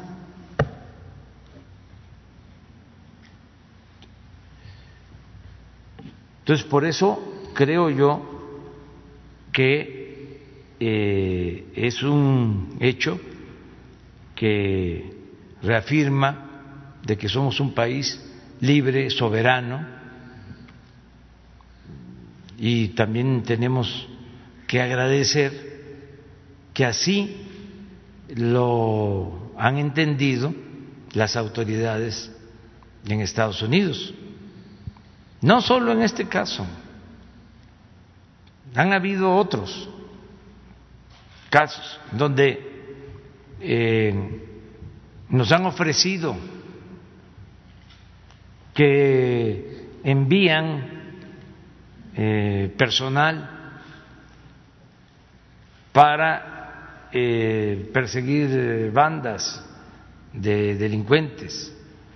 Bueno, hubo la propuesta de convertir a delincuentes, a narcotraficantes en terroristas. Y se nos consultó y dijimos no, ¿Por qué? Porque al tener esa categoría de terroristas, pues entonces cualquier país podría intervenir de manera directa en asuntos que solo nos corresponden a nosotros. Entonces, sí eh, ha habido una buena cooperación. Nos sorprendió esto del general Cienfuegos en el sentido de que este, no sabíamos, de repente el embajador de Estados Unidos le informa al secretario de Relaciones, el secretario de Relaciones me informa cómo si existe un acuerdo de colaboración y si debe de prevalecer la confianza. Nosotros no somos encubridores, no somos cómplices de nadie. Ahora están diciendo de que eh, amenazamos con expulsar a los eh, agentes de, de la DEA. Corporaciones, sí, extranjeras. No amenazamos a nadie. Lo único que hicimos fue, eh, por la vía diplomática, expresar nuestra inconformidad y nos entendieron muy bien y se este, resolvió en esta primera instancia el problema. Ahora la Fiscalía es la que va a llevar a cabo la investigación y esperarnos y también decirles ya no vamos a seguir informando más, o sea, solo que eh, lo amerite. Si ustedes preguntan, pues voy a tener que contestar, pero me gustaría más, precisamente por la independencia y la autonomía de la Fiscalía, que sea esta dependencia la que esté eh, tratando ya este asunto. Por último, presidente, ya para concluir sobre este mismo tema, el, el, día de ayer el general Francisco Gallardo sostuvo que el Código de Justicia Militar establece una pena de prisión de 30 a 70 años para el soldado que coopere con el crimen organizado, además de la baja de las Fuerzas Armadas, lo que sería procedente para el general Cienfuegos de comprobarse las acusaciones hechas en Estados Unidos. Nada más quiero hacerle una pequeña pregunta sobre este tema. Eh, respecto al secretario de la Defensa Nacional, si nos podrían dar una oportunidad de que aclare eh, este tema el fiscal eh, Gers Manero en conjunto con el secretario de la Defensa, si lo podría, si podrían venir a una mañanera para que puedan aclarar este tema. No, lo tiene que hacer el fiscal. Y también no este caer en especulaciones, en conjeturas. Dice, el código, según tu pregunta, militar establece que al que se vincule con narcotraficantes eh, eh, puede ser castigado con 30 años de prisión. Sí, nada más que para eso, aunque lo establezca el código, se tiene que probar si existe ese delito no es eh, un asunto de publicidad o de espectáculo. Tenemos que demostrar. Ahorita hay, como en todo, ¿no? Expertos, Este, opinando. Eh, hasta el New York Times y el Washington Post, pues este, en sus notas se equivocaron, porque no amenazamos nosotros de expulsión a los agentes. Dijimos, queremos que se nos informe y que se respeten los acuerdos de cooperación Y esos acuerdos de cooperación tienen un sustento cuando se trata de autoridades honorables. Ese sustento es la confianza. Eso fue todo. Pero, ¿por qué no pones lo que eh, tituló el Washington Post? El Wall Street Journal.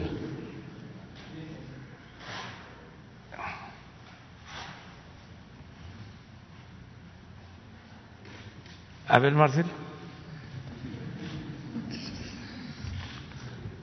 Bueno, hoy dice el Wall Street Journal que México presionó a los Estados Unidos para lograr que se retiraran los cargos. Lo mismo dice The New York Times, que es la, la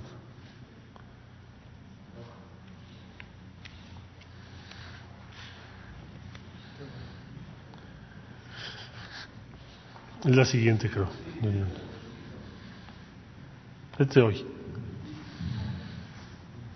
Ahí está. México amenazó a Estados Unidos, dice ahí, respecto a el caso general Cienfuegos. Si me permite, señor presidente, explicar una cosa. Eh, yo quisiera para precisar lo que usted está señalando México lo que está defendiendo es, no, estamos defendiendo una persona. Desde luego que toda mexicana y todo mexicano en Estados Unidos tiene derecho a que lo defendamos desde el punto de vista consular, lo acompañemos. Lo que está defendiendo México es un principio. La persona, la general Cienfuegos, va a ser sujeto a una investigación en México. Para eso se pidió a Estados Unidos toda su evidencia. No quiere decir que ya llegó a México y ya. No. Está sujeto a un proceso de investigación. Para eso se requirió la evidencia del Departamento de Justicia. De modo que para México no existe el escenario de impunidad. Sería muy costoso para México haber optado por tener esta conversión con Estados Unidos, lograr que se desestime por primera vez en la historia los cargos contra un ex secretario, en este caso de la defensa, que se ha retornado a México y luego no hacer nada.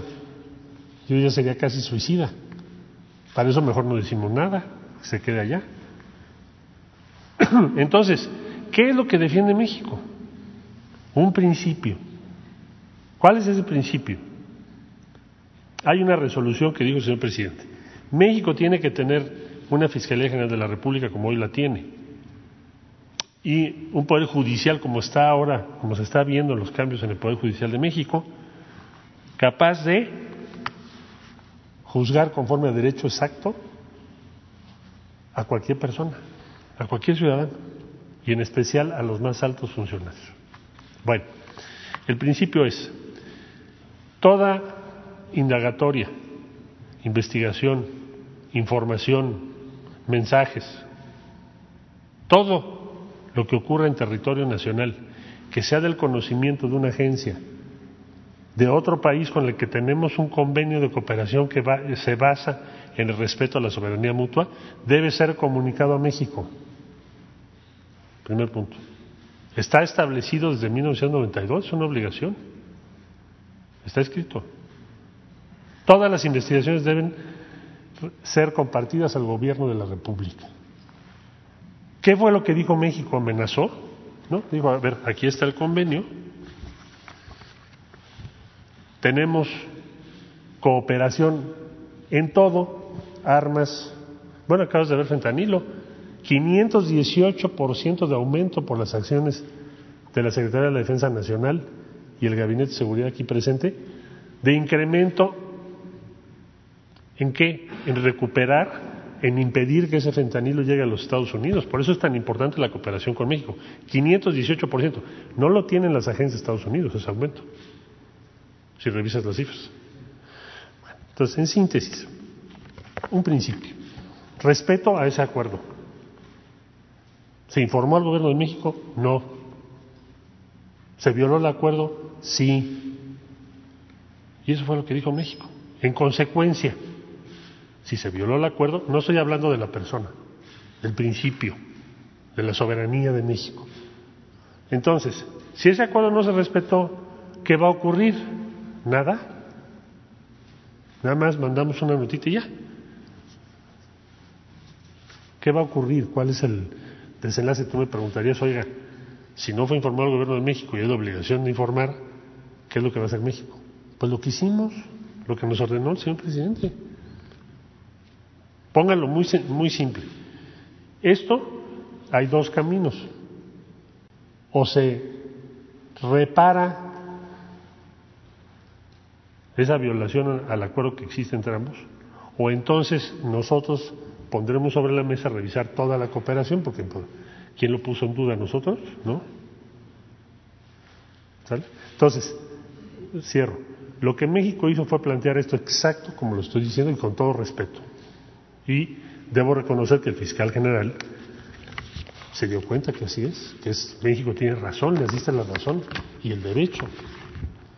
Ahora, ¿quién va a determinar si el general Cienfuegos o quienes resulten en esta investigación eh, son, son culpables? ¿Y quién los va a sentenciar en su caso? Pues la autoridad mexicana. Ese es el principio.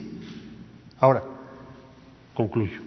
Nosotros no podríamos partir del principio de que solo serán sancionados e investigados aquellos que sean sometidos a proceso en Estados Unidos. Bueno, pues entonces si pensamos de ese modo, estaríamos renunciando a ser una nación independiente. Por supuesto que jamás vamos a aceptar eso. Si hay un defecto, una deficiencia en nuestras instituciones, que se modifiquen esas instituciones, que estén a la altura del pueblo de México. Y es lo que el presidente ha ordenado desde un principio. Ese es su empeño. Y ese principio vale la pena. Es la esencia de todo lo que estamos haciendo. Gracias. Es así como, es algo así como dirían los abogados, reponer el procedimiento. La compañera. Gracias, buenos días, presidente. Ante todo, un abrazo solidario y mi pésame por su pérdida. Y eh, preguntarle, presidente, eh, su postura frente a funcionarios que han sido pues señalados por delitos sexuales. En, está el caso del senador eh, con licencia Félix Salgado Macedonio, de quien incluso pues hay una denuncia, presidente, en el estado de Guerrero en el 2017 y quien ahora está buscando pues la candidatura para el gobierno de esa entidad. Sería urgente, presidente, eh, pues este 3 de 3 que ha planteado el INE para los próximos candidatos que no tengan eh, esta falta por violación de delitos sexuales. Y otra pregunta, si me permite. Bueno, eso lo tiene que resolver la autoridad. Eh, solo considero importante señalar de que estamos en víspera de elecciones. Hay mucha efervescencia por las elecciones. En Guerrero van a haber elecciones de gobernador. Entonces hay eh, muchos eh, candidatos o precandidatos y como suele suceder en esta temporada empiezan a salir las acusaciones de todo tipo y en general. Entonces, todas esas acusaciones a precandidatos, pues eh, las tiene que resolver desde mi punto de vista la gente, porque la gente va a elegir, ya sea de manera presencial, directa o con una encuesta, quién debe de ser el candidato de el partido de que se trate. Entonces, ¿quién resuelve? Pues la gente. Y también la autoridad, porque cuando uno es candidato tiene que entregar una carta de no antecedentes penales y si no hay eh, ningún impedimento legal, pues no se le puede negar a nadie su participación. Digo esto con todo respeto porque en la medida que se vayan acercando las elecciones, van a haber más denuncias.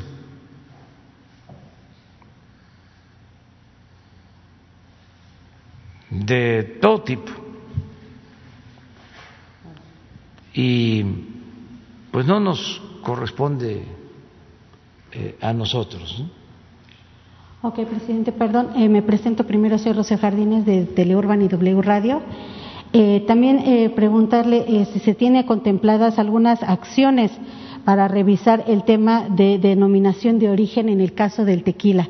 Ha habido este problema, este pleito, sobre todo de los productores mexicanos que han denunciado a una cervecera Heineken eh, por estar eh, dando producto de, eh, diciendo que tiene sabor o aroma a tequila.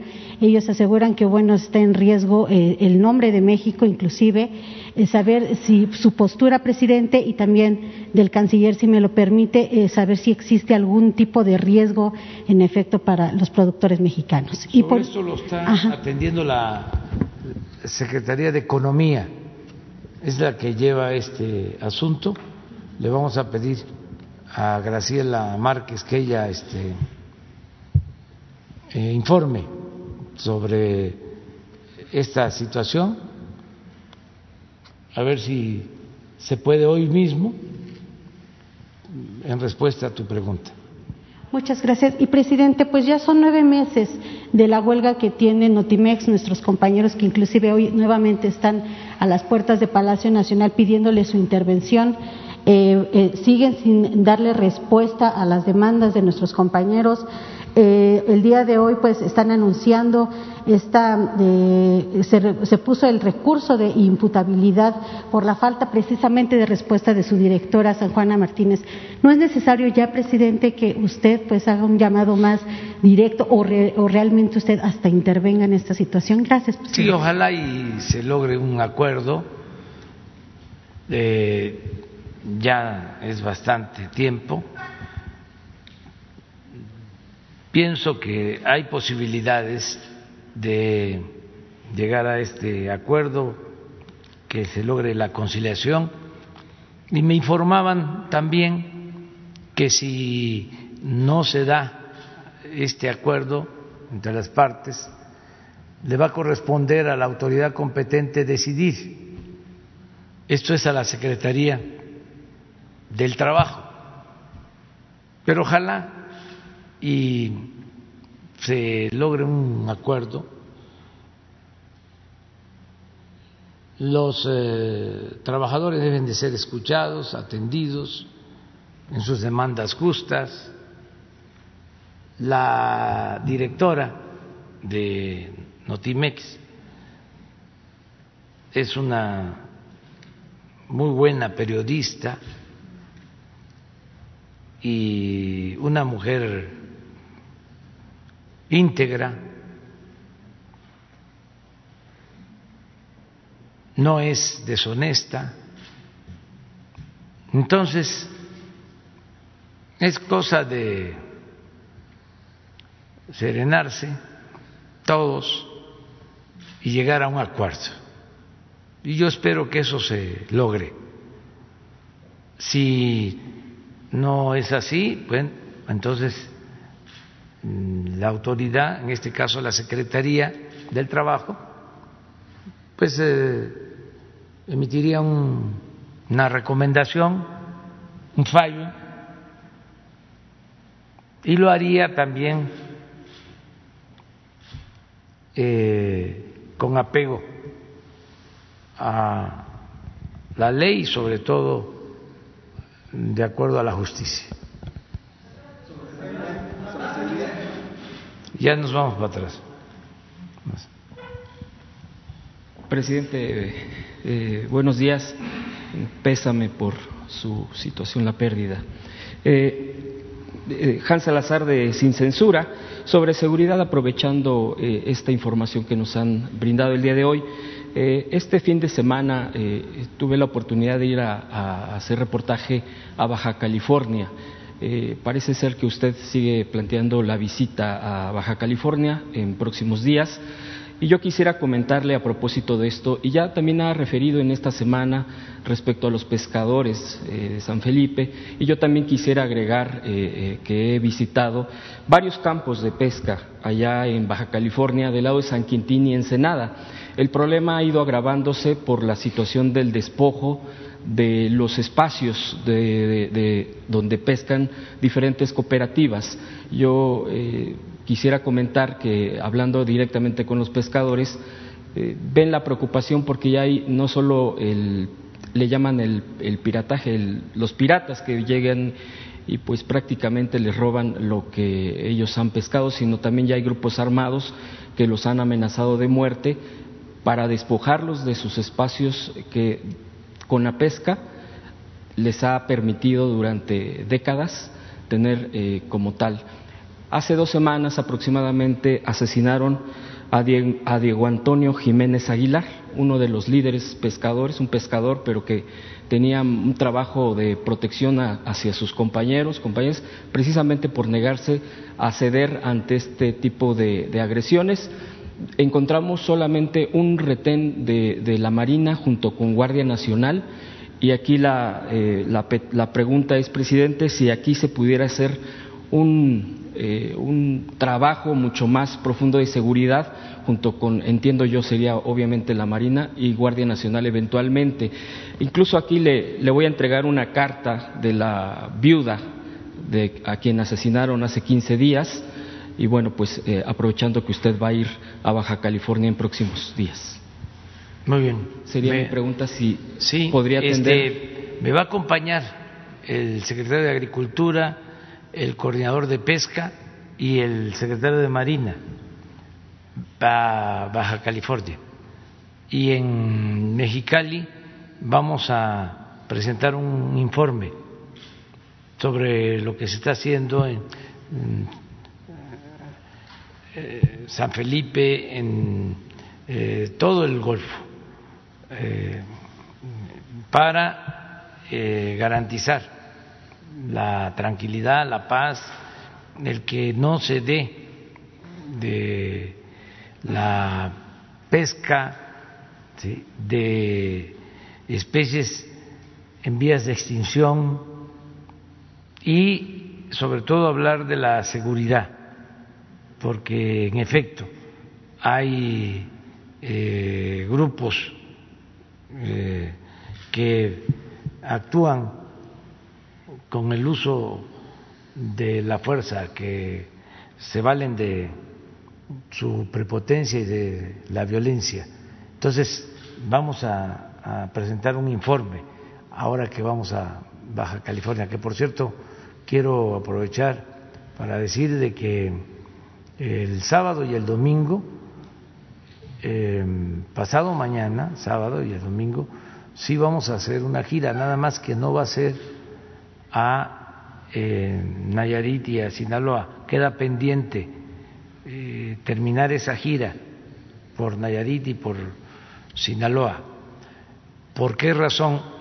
Porque eh, el sábado y el domingo mm, voy a participar en teleconferencias en un encuentro del grupo de los 20, del G20 de jefes de estados de 20 naciones y voy a hacer dos presentaciones, una el sábado y otra el domingo. Entonces, como tiene que arreglarse este mecanismo de comunicación, eh, tengo que estar aquí y va a ser temprano por los horarios que eh, se pactaron. Creo que a las 7 de... Las 7 y a 9 y media. de siete a nueve y media, eh, sábado tengo una intervención y luego de siete a nueve y media, digo, no todo el tiempo, este, sino me corresponde eh, hablar también el domingo eh, sobre la problemática mundial, lo que tiene que ver con la pandemia, lo que tiene que eh, ver con la crisis económica mundial. Entonces, el sábado terminando ese encuentro, vamos a aprovechar para ir a Tlaxcalaltongo, Puebla, porque no pude ir eh, el día del asesinato del el presidente Venustiano Carranza. Entonces se cumplen 100 años y antes de que termine 2020 quiero ir a Tlaxcalatongo. Entonces voy el día 21 sábado. Después de esa conferencia voy allá y regreso y ahí vamos a evaluar los programas sociales. Y el domingo, luego de esta conferencia, vamos a supervisar el tren eh, Toluca Ciudad de México, el avance de obra y vamos a estar también en Texcoco porque dejamos pendiente la inauguración de un hospital de una clínica. Entonces vamos a que ya se inaugure. Entonces ese es el motivo por el que cancelo por ahora lo de eh, Nayarit y Sinaloa, lo vamos a hacer después, porque no podría yo ir regresar. Eh, no habría eh, tiempo para eso. Este primer punto, eh, sí estaría eh, la posibilidad de reforzar toda la seguridad del lado de San Quintín, Ensenada, y bueno, la carta ya se la entregué aquí al vocero, a Jesús. Y vamos a llevar una respuesta para eh, Mexicali, porque eh, es un tema que nos están planteando. Y no vamos a poder, también lo aclaro, pues eh, tener muchos actos, es uno, y con muy poca participación de eh, ciudadanos por eh, la contingencia, por la pandemia. Entonces vamos a transmitir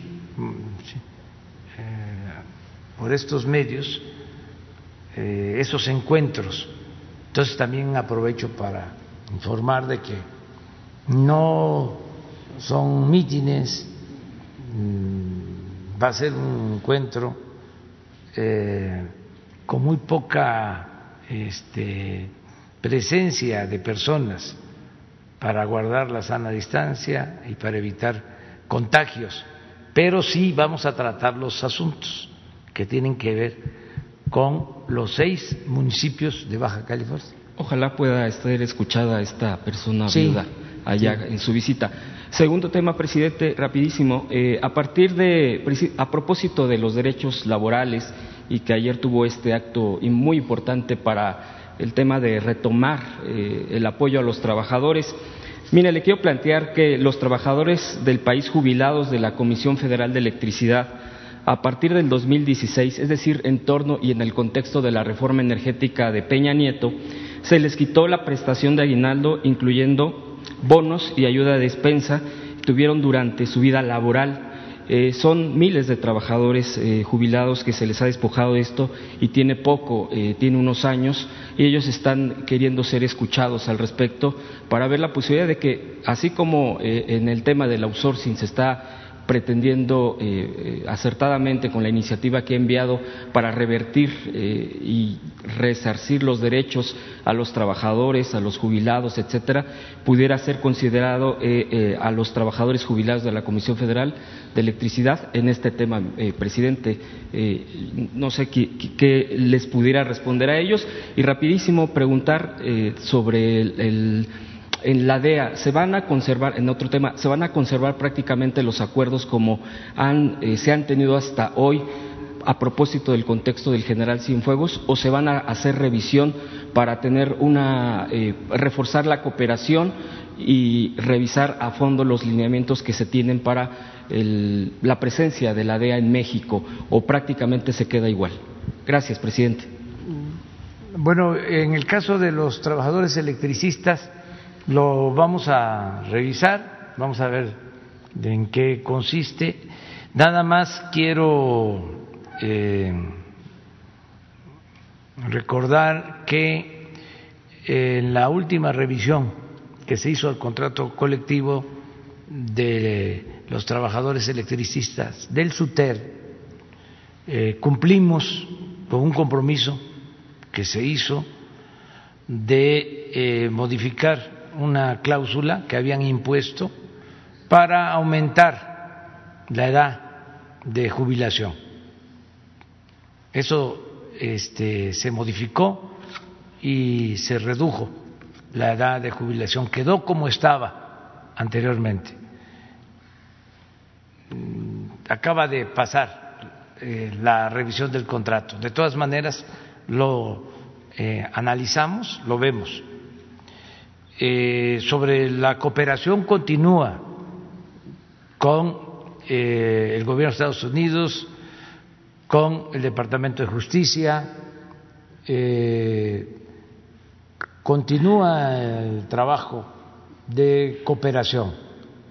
No es la intención de romper con la cooperación. Solo es que se mantenga el respeto mutuo y que se cumpla con los acuerdos. Yo creo que eh, está bastante claro a partir de eh, este asunto del general Cienfuegos. Nada de que vamos a eh, poner en práctica una operación para introducir armas a México sin que lo sepa el presidente o con autorización del presidente. Nada de eso. esos eh, operativos eh, como rápido y furioso, eh, esa intromisión violatoria de nuestra soberanía, nunca más. Desde luego cooperación.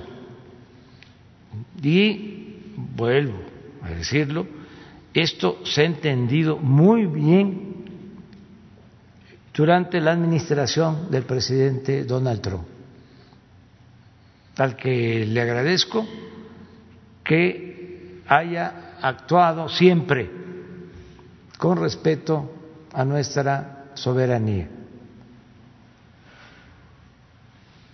En ningún caso han actuado eh, agentes extranjeros sin eh, consentimiento de eh, nuestro gobierno. Y ayer le preguntaron también al secretario de Relaciones, a Marcelo, sobre el Plan Mérida. Desde el principio dijimos que no queremos cooperación en armamentismo, queremos cooperación para el desarrollo que es lo que hemos propuesto desde los eh, primeros días para eh, enfrentar los problemas de inseguridad, de violencia, para eh, atemperar el fenómeno migratorio. Lo mejor es que haya trabajo en México, en Centroamérica, que la gente tenga oportunidades Nadie, lo hemos dicho muchas veces, eh, se va de su pueblo, deja a su familia por gusto, lo hacen por necesidad. Entonces, lo mejor es atender las causas, es eh, invertir en el sur, que haya desarrollo, que haya empleos, todo esto que estamos haciendo en nuestro país de apoyo al sureste, todas estas inversiones que significan crear empleos, eh, son cortinas de desarrollo donde la gente va a tener oportunidad de trabajo, ya está teniendo oportunidad de trabajo en el tren Maya, en el istmo, en la refinería, en todas las obras públicas, para que eh, no haya necesidad de eh, ir a Estados Unidos, incluso hasta la última cortina, que es la frontera, que tienen un trato especial.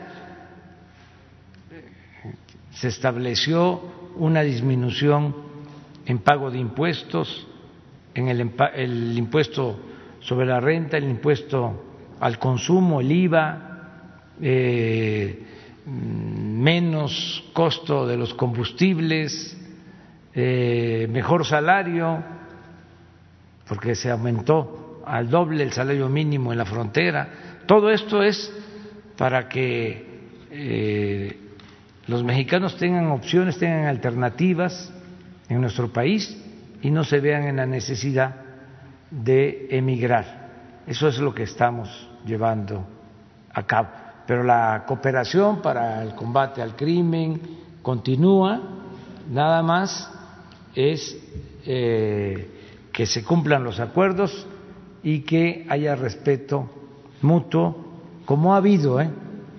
este, no eh, tenemos nosotros quejas sobre eso, siempre nos han respetado a la compañera que está allá de Rosado. Gracias, señor presidente. Soy Connie Olivares de Orben Network para la explanada 68.0.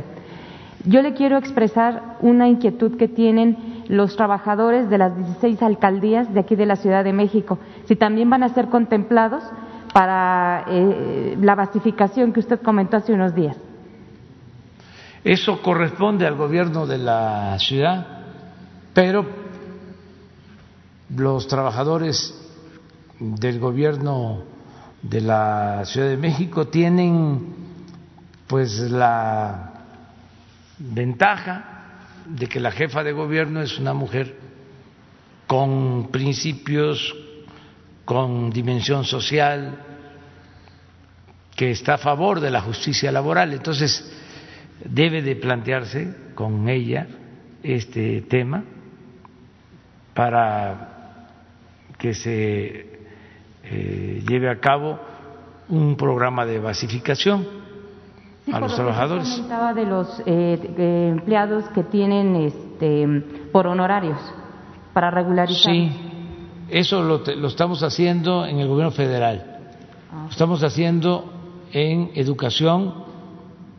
Eh, ya llevamos alrededor de 370 mil trabajadores de la educación regularizados y hemos avanzado considerablemente también en la regularización de trabajadores de la salud y lo vamos a seguir haciendo. En el caso de los trabajadores de la salud son alrededor de 80 mil y hemos hecho el compromiso que durante el sexenio, porque no lo podemos hacer así, este, de la noche a la mañana, durante el sexenio, los vamos a basificar a todos. Muchas gracias. La compañera. Buen día, presidente. Erika Ramírez, de la revista Contralínea. Eh, presidente, con la salida de Alfonso Durazo de la Secretaría de Seguridad Pública, ¿se podrá hacer ya el reajuste al Centro Nacional de Inteligencia, que prácticamente heredó la plantilla del CISEN? Es una plantilla que venía del PRI, del antiguo PRI, que se dedicaba a vigilar a los mexicanos. Se está este, llevando a cabo pues una revisión, una reforma. ya no son los mismos objetivos, puede ser que se mantengan los mismos servidores públicos, porque no se les puede despedir en masa, son muchos, creo que habían tres mil dedicados a lo que era el CISEN. Entonces, eh, está cambiando ya la función, ya no se está escuchando eh, a los opositores como era antes, ¿no? De que eh, había interferencia o se escuchaba a los que hablaban por teléfono y eran contrarios al gobierno. Ya no hay ese espionaje político mm, para nadie.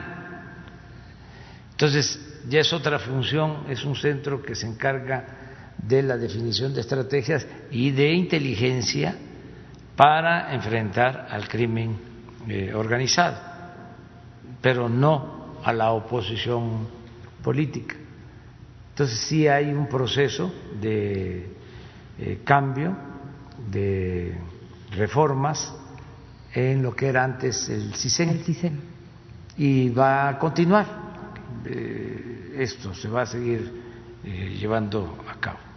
Presidente, ayer la Comisión de Recursos Hidráulicos en la Cámara de Diputados aprobó prácticamente la reforma a la Ley General de Aguas que permite la continuidad de concesiones hasta por 30 años, eh, igual que se llevaba en el régimen neoliberal. ¿Va a trabajar la cuarta transformación con este tipo de leyes?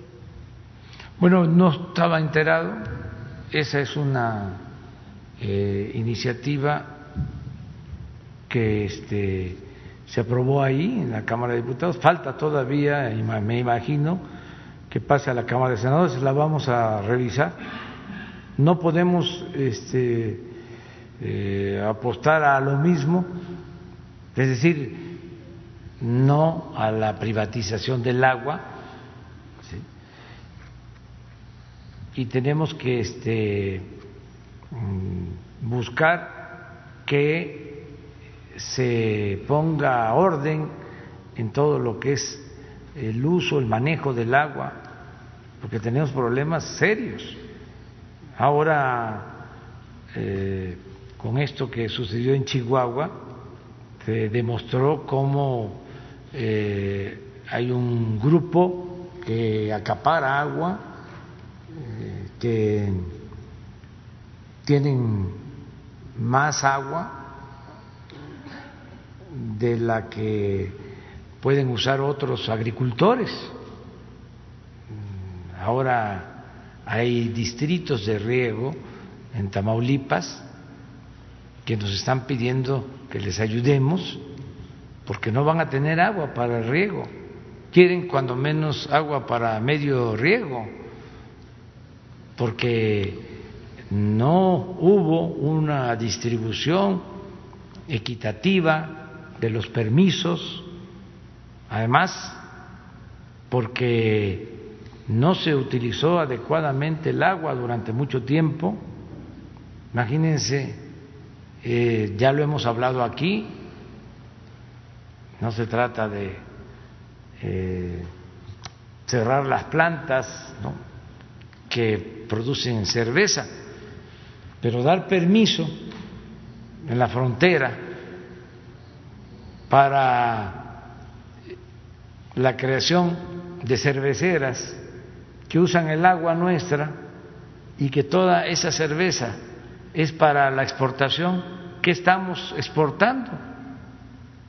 Agua, que no hay. O utilizar demasiada agua en cultivos de mucho consumo de agua. Y lo otro, que no ha habido inversiones también para eh, mejorar los sistemas de riego y evitar pues las fugas de agua, el desperdicio del agua, la contaminación, la contaminación por eh, la sobreexplotación de los mantos acuíferos. Entonces, tiene que haber una política completamente distinta, permisos para eh, que pongan cerveceras, todos, pero allá en el Grijalva y en el Usumacinta. Miren cuánta agua. Entonces, allá sí,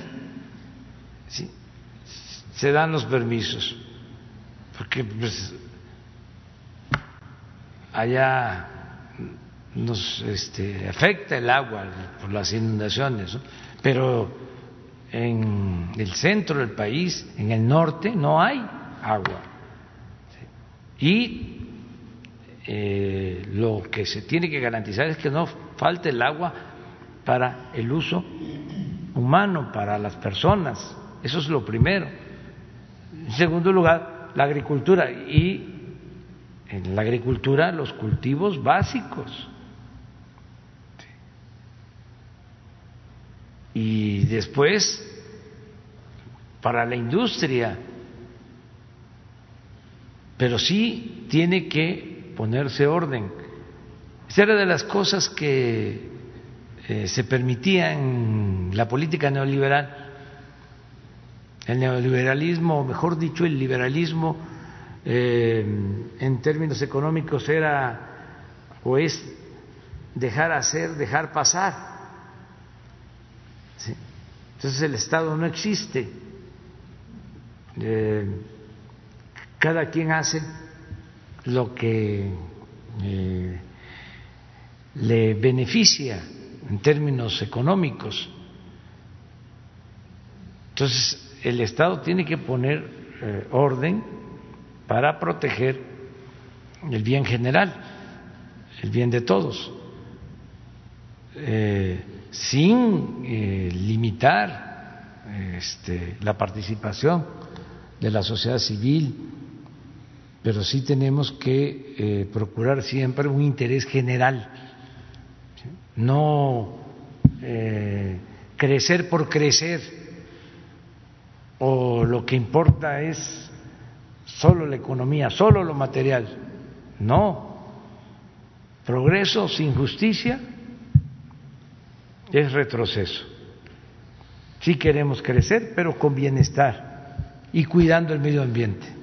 Para finalizar, presidente, por tercera ocasión la Secretaría de Agricultura publica en la página de la CONAMER un decreto que no prohíbe el uso del glifosato de manera inmediata en todas las dependencias de gobierno, ni tampoco la prohibición de maíz transgénico en territorio nacional. El documento ya está enlistado como próxima publicación del Diario Oficial de la Federación. ¿Va a firmar usted este documento? No se va a publicar.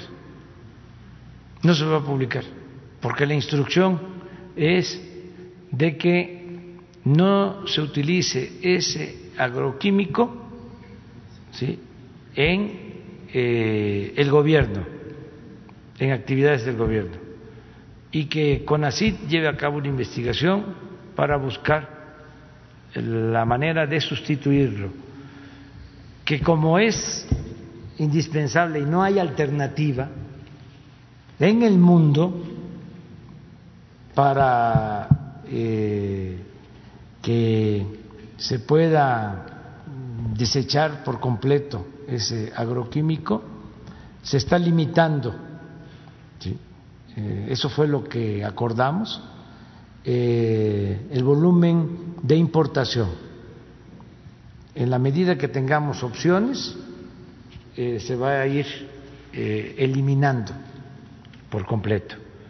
Pero en el gobierno queda prohibido usar ese agroquímico. Es decir, en Sembrando Vida que se están cultivando un millón de hectáreas de árboles maderables, ese agroquímico no se usa, no se puede usar.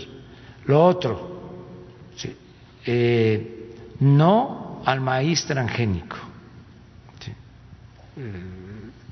Qué bien que me lo planteas, porque aquí en el gobierno nuestro, como es un gobierno plural y no es una dictadura, es una democracia, hay distintos puntos de vista, hay discrepancias, hay mucho debate, pero esto ya se acordó. Sin embargo, quienes hicieron el proyecto a lo mejor eh, no tomaron en cuenta eh, la definición que se tiene sobre este asunto.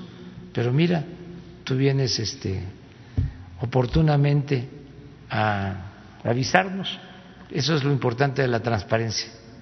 Gracias, presidente. Muy bien, eh, ya lo vamos a dejar para mañana. Quiero nada más agradecer a todos los que expresaron su pésame por lo de mi hermana. Este, ya saben ustedes, ¿no? Cómo son estas cosas. Los este, familiares, los amigos, ¿no? Que se van, eh, duelen mucho, ¿no? Esta era mi, única hermana, pero eh, pues ella es este ella era religiosa y estaban procurando mis hermanos y su hijo, su esposo, que se hiciera una misa o que se hiciera este, una ceremonia religiosa. Y hablaron con un sacerdote y le dijo que no hacía falta, un sacerdote que la atendía, que ya había hablado con ella días antes y que eh, estaba tranquila. Entonces se fue tranquila y está en paz. Y así miren, muchas gracias a todas y a todos. Nos vemos.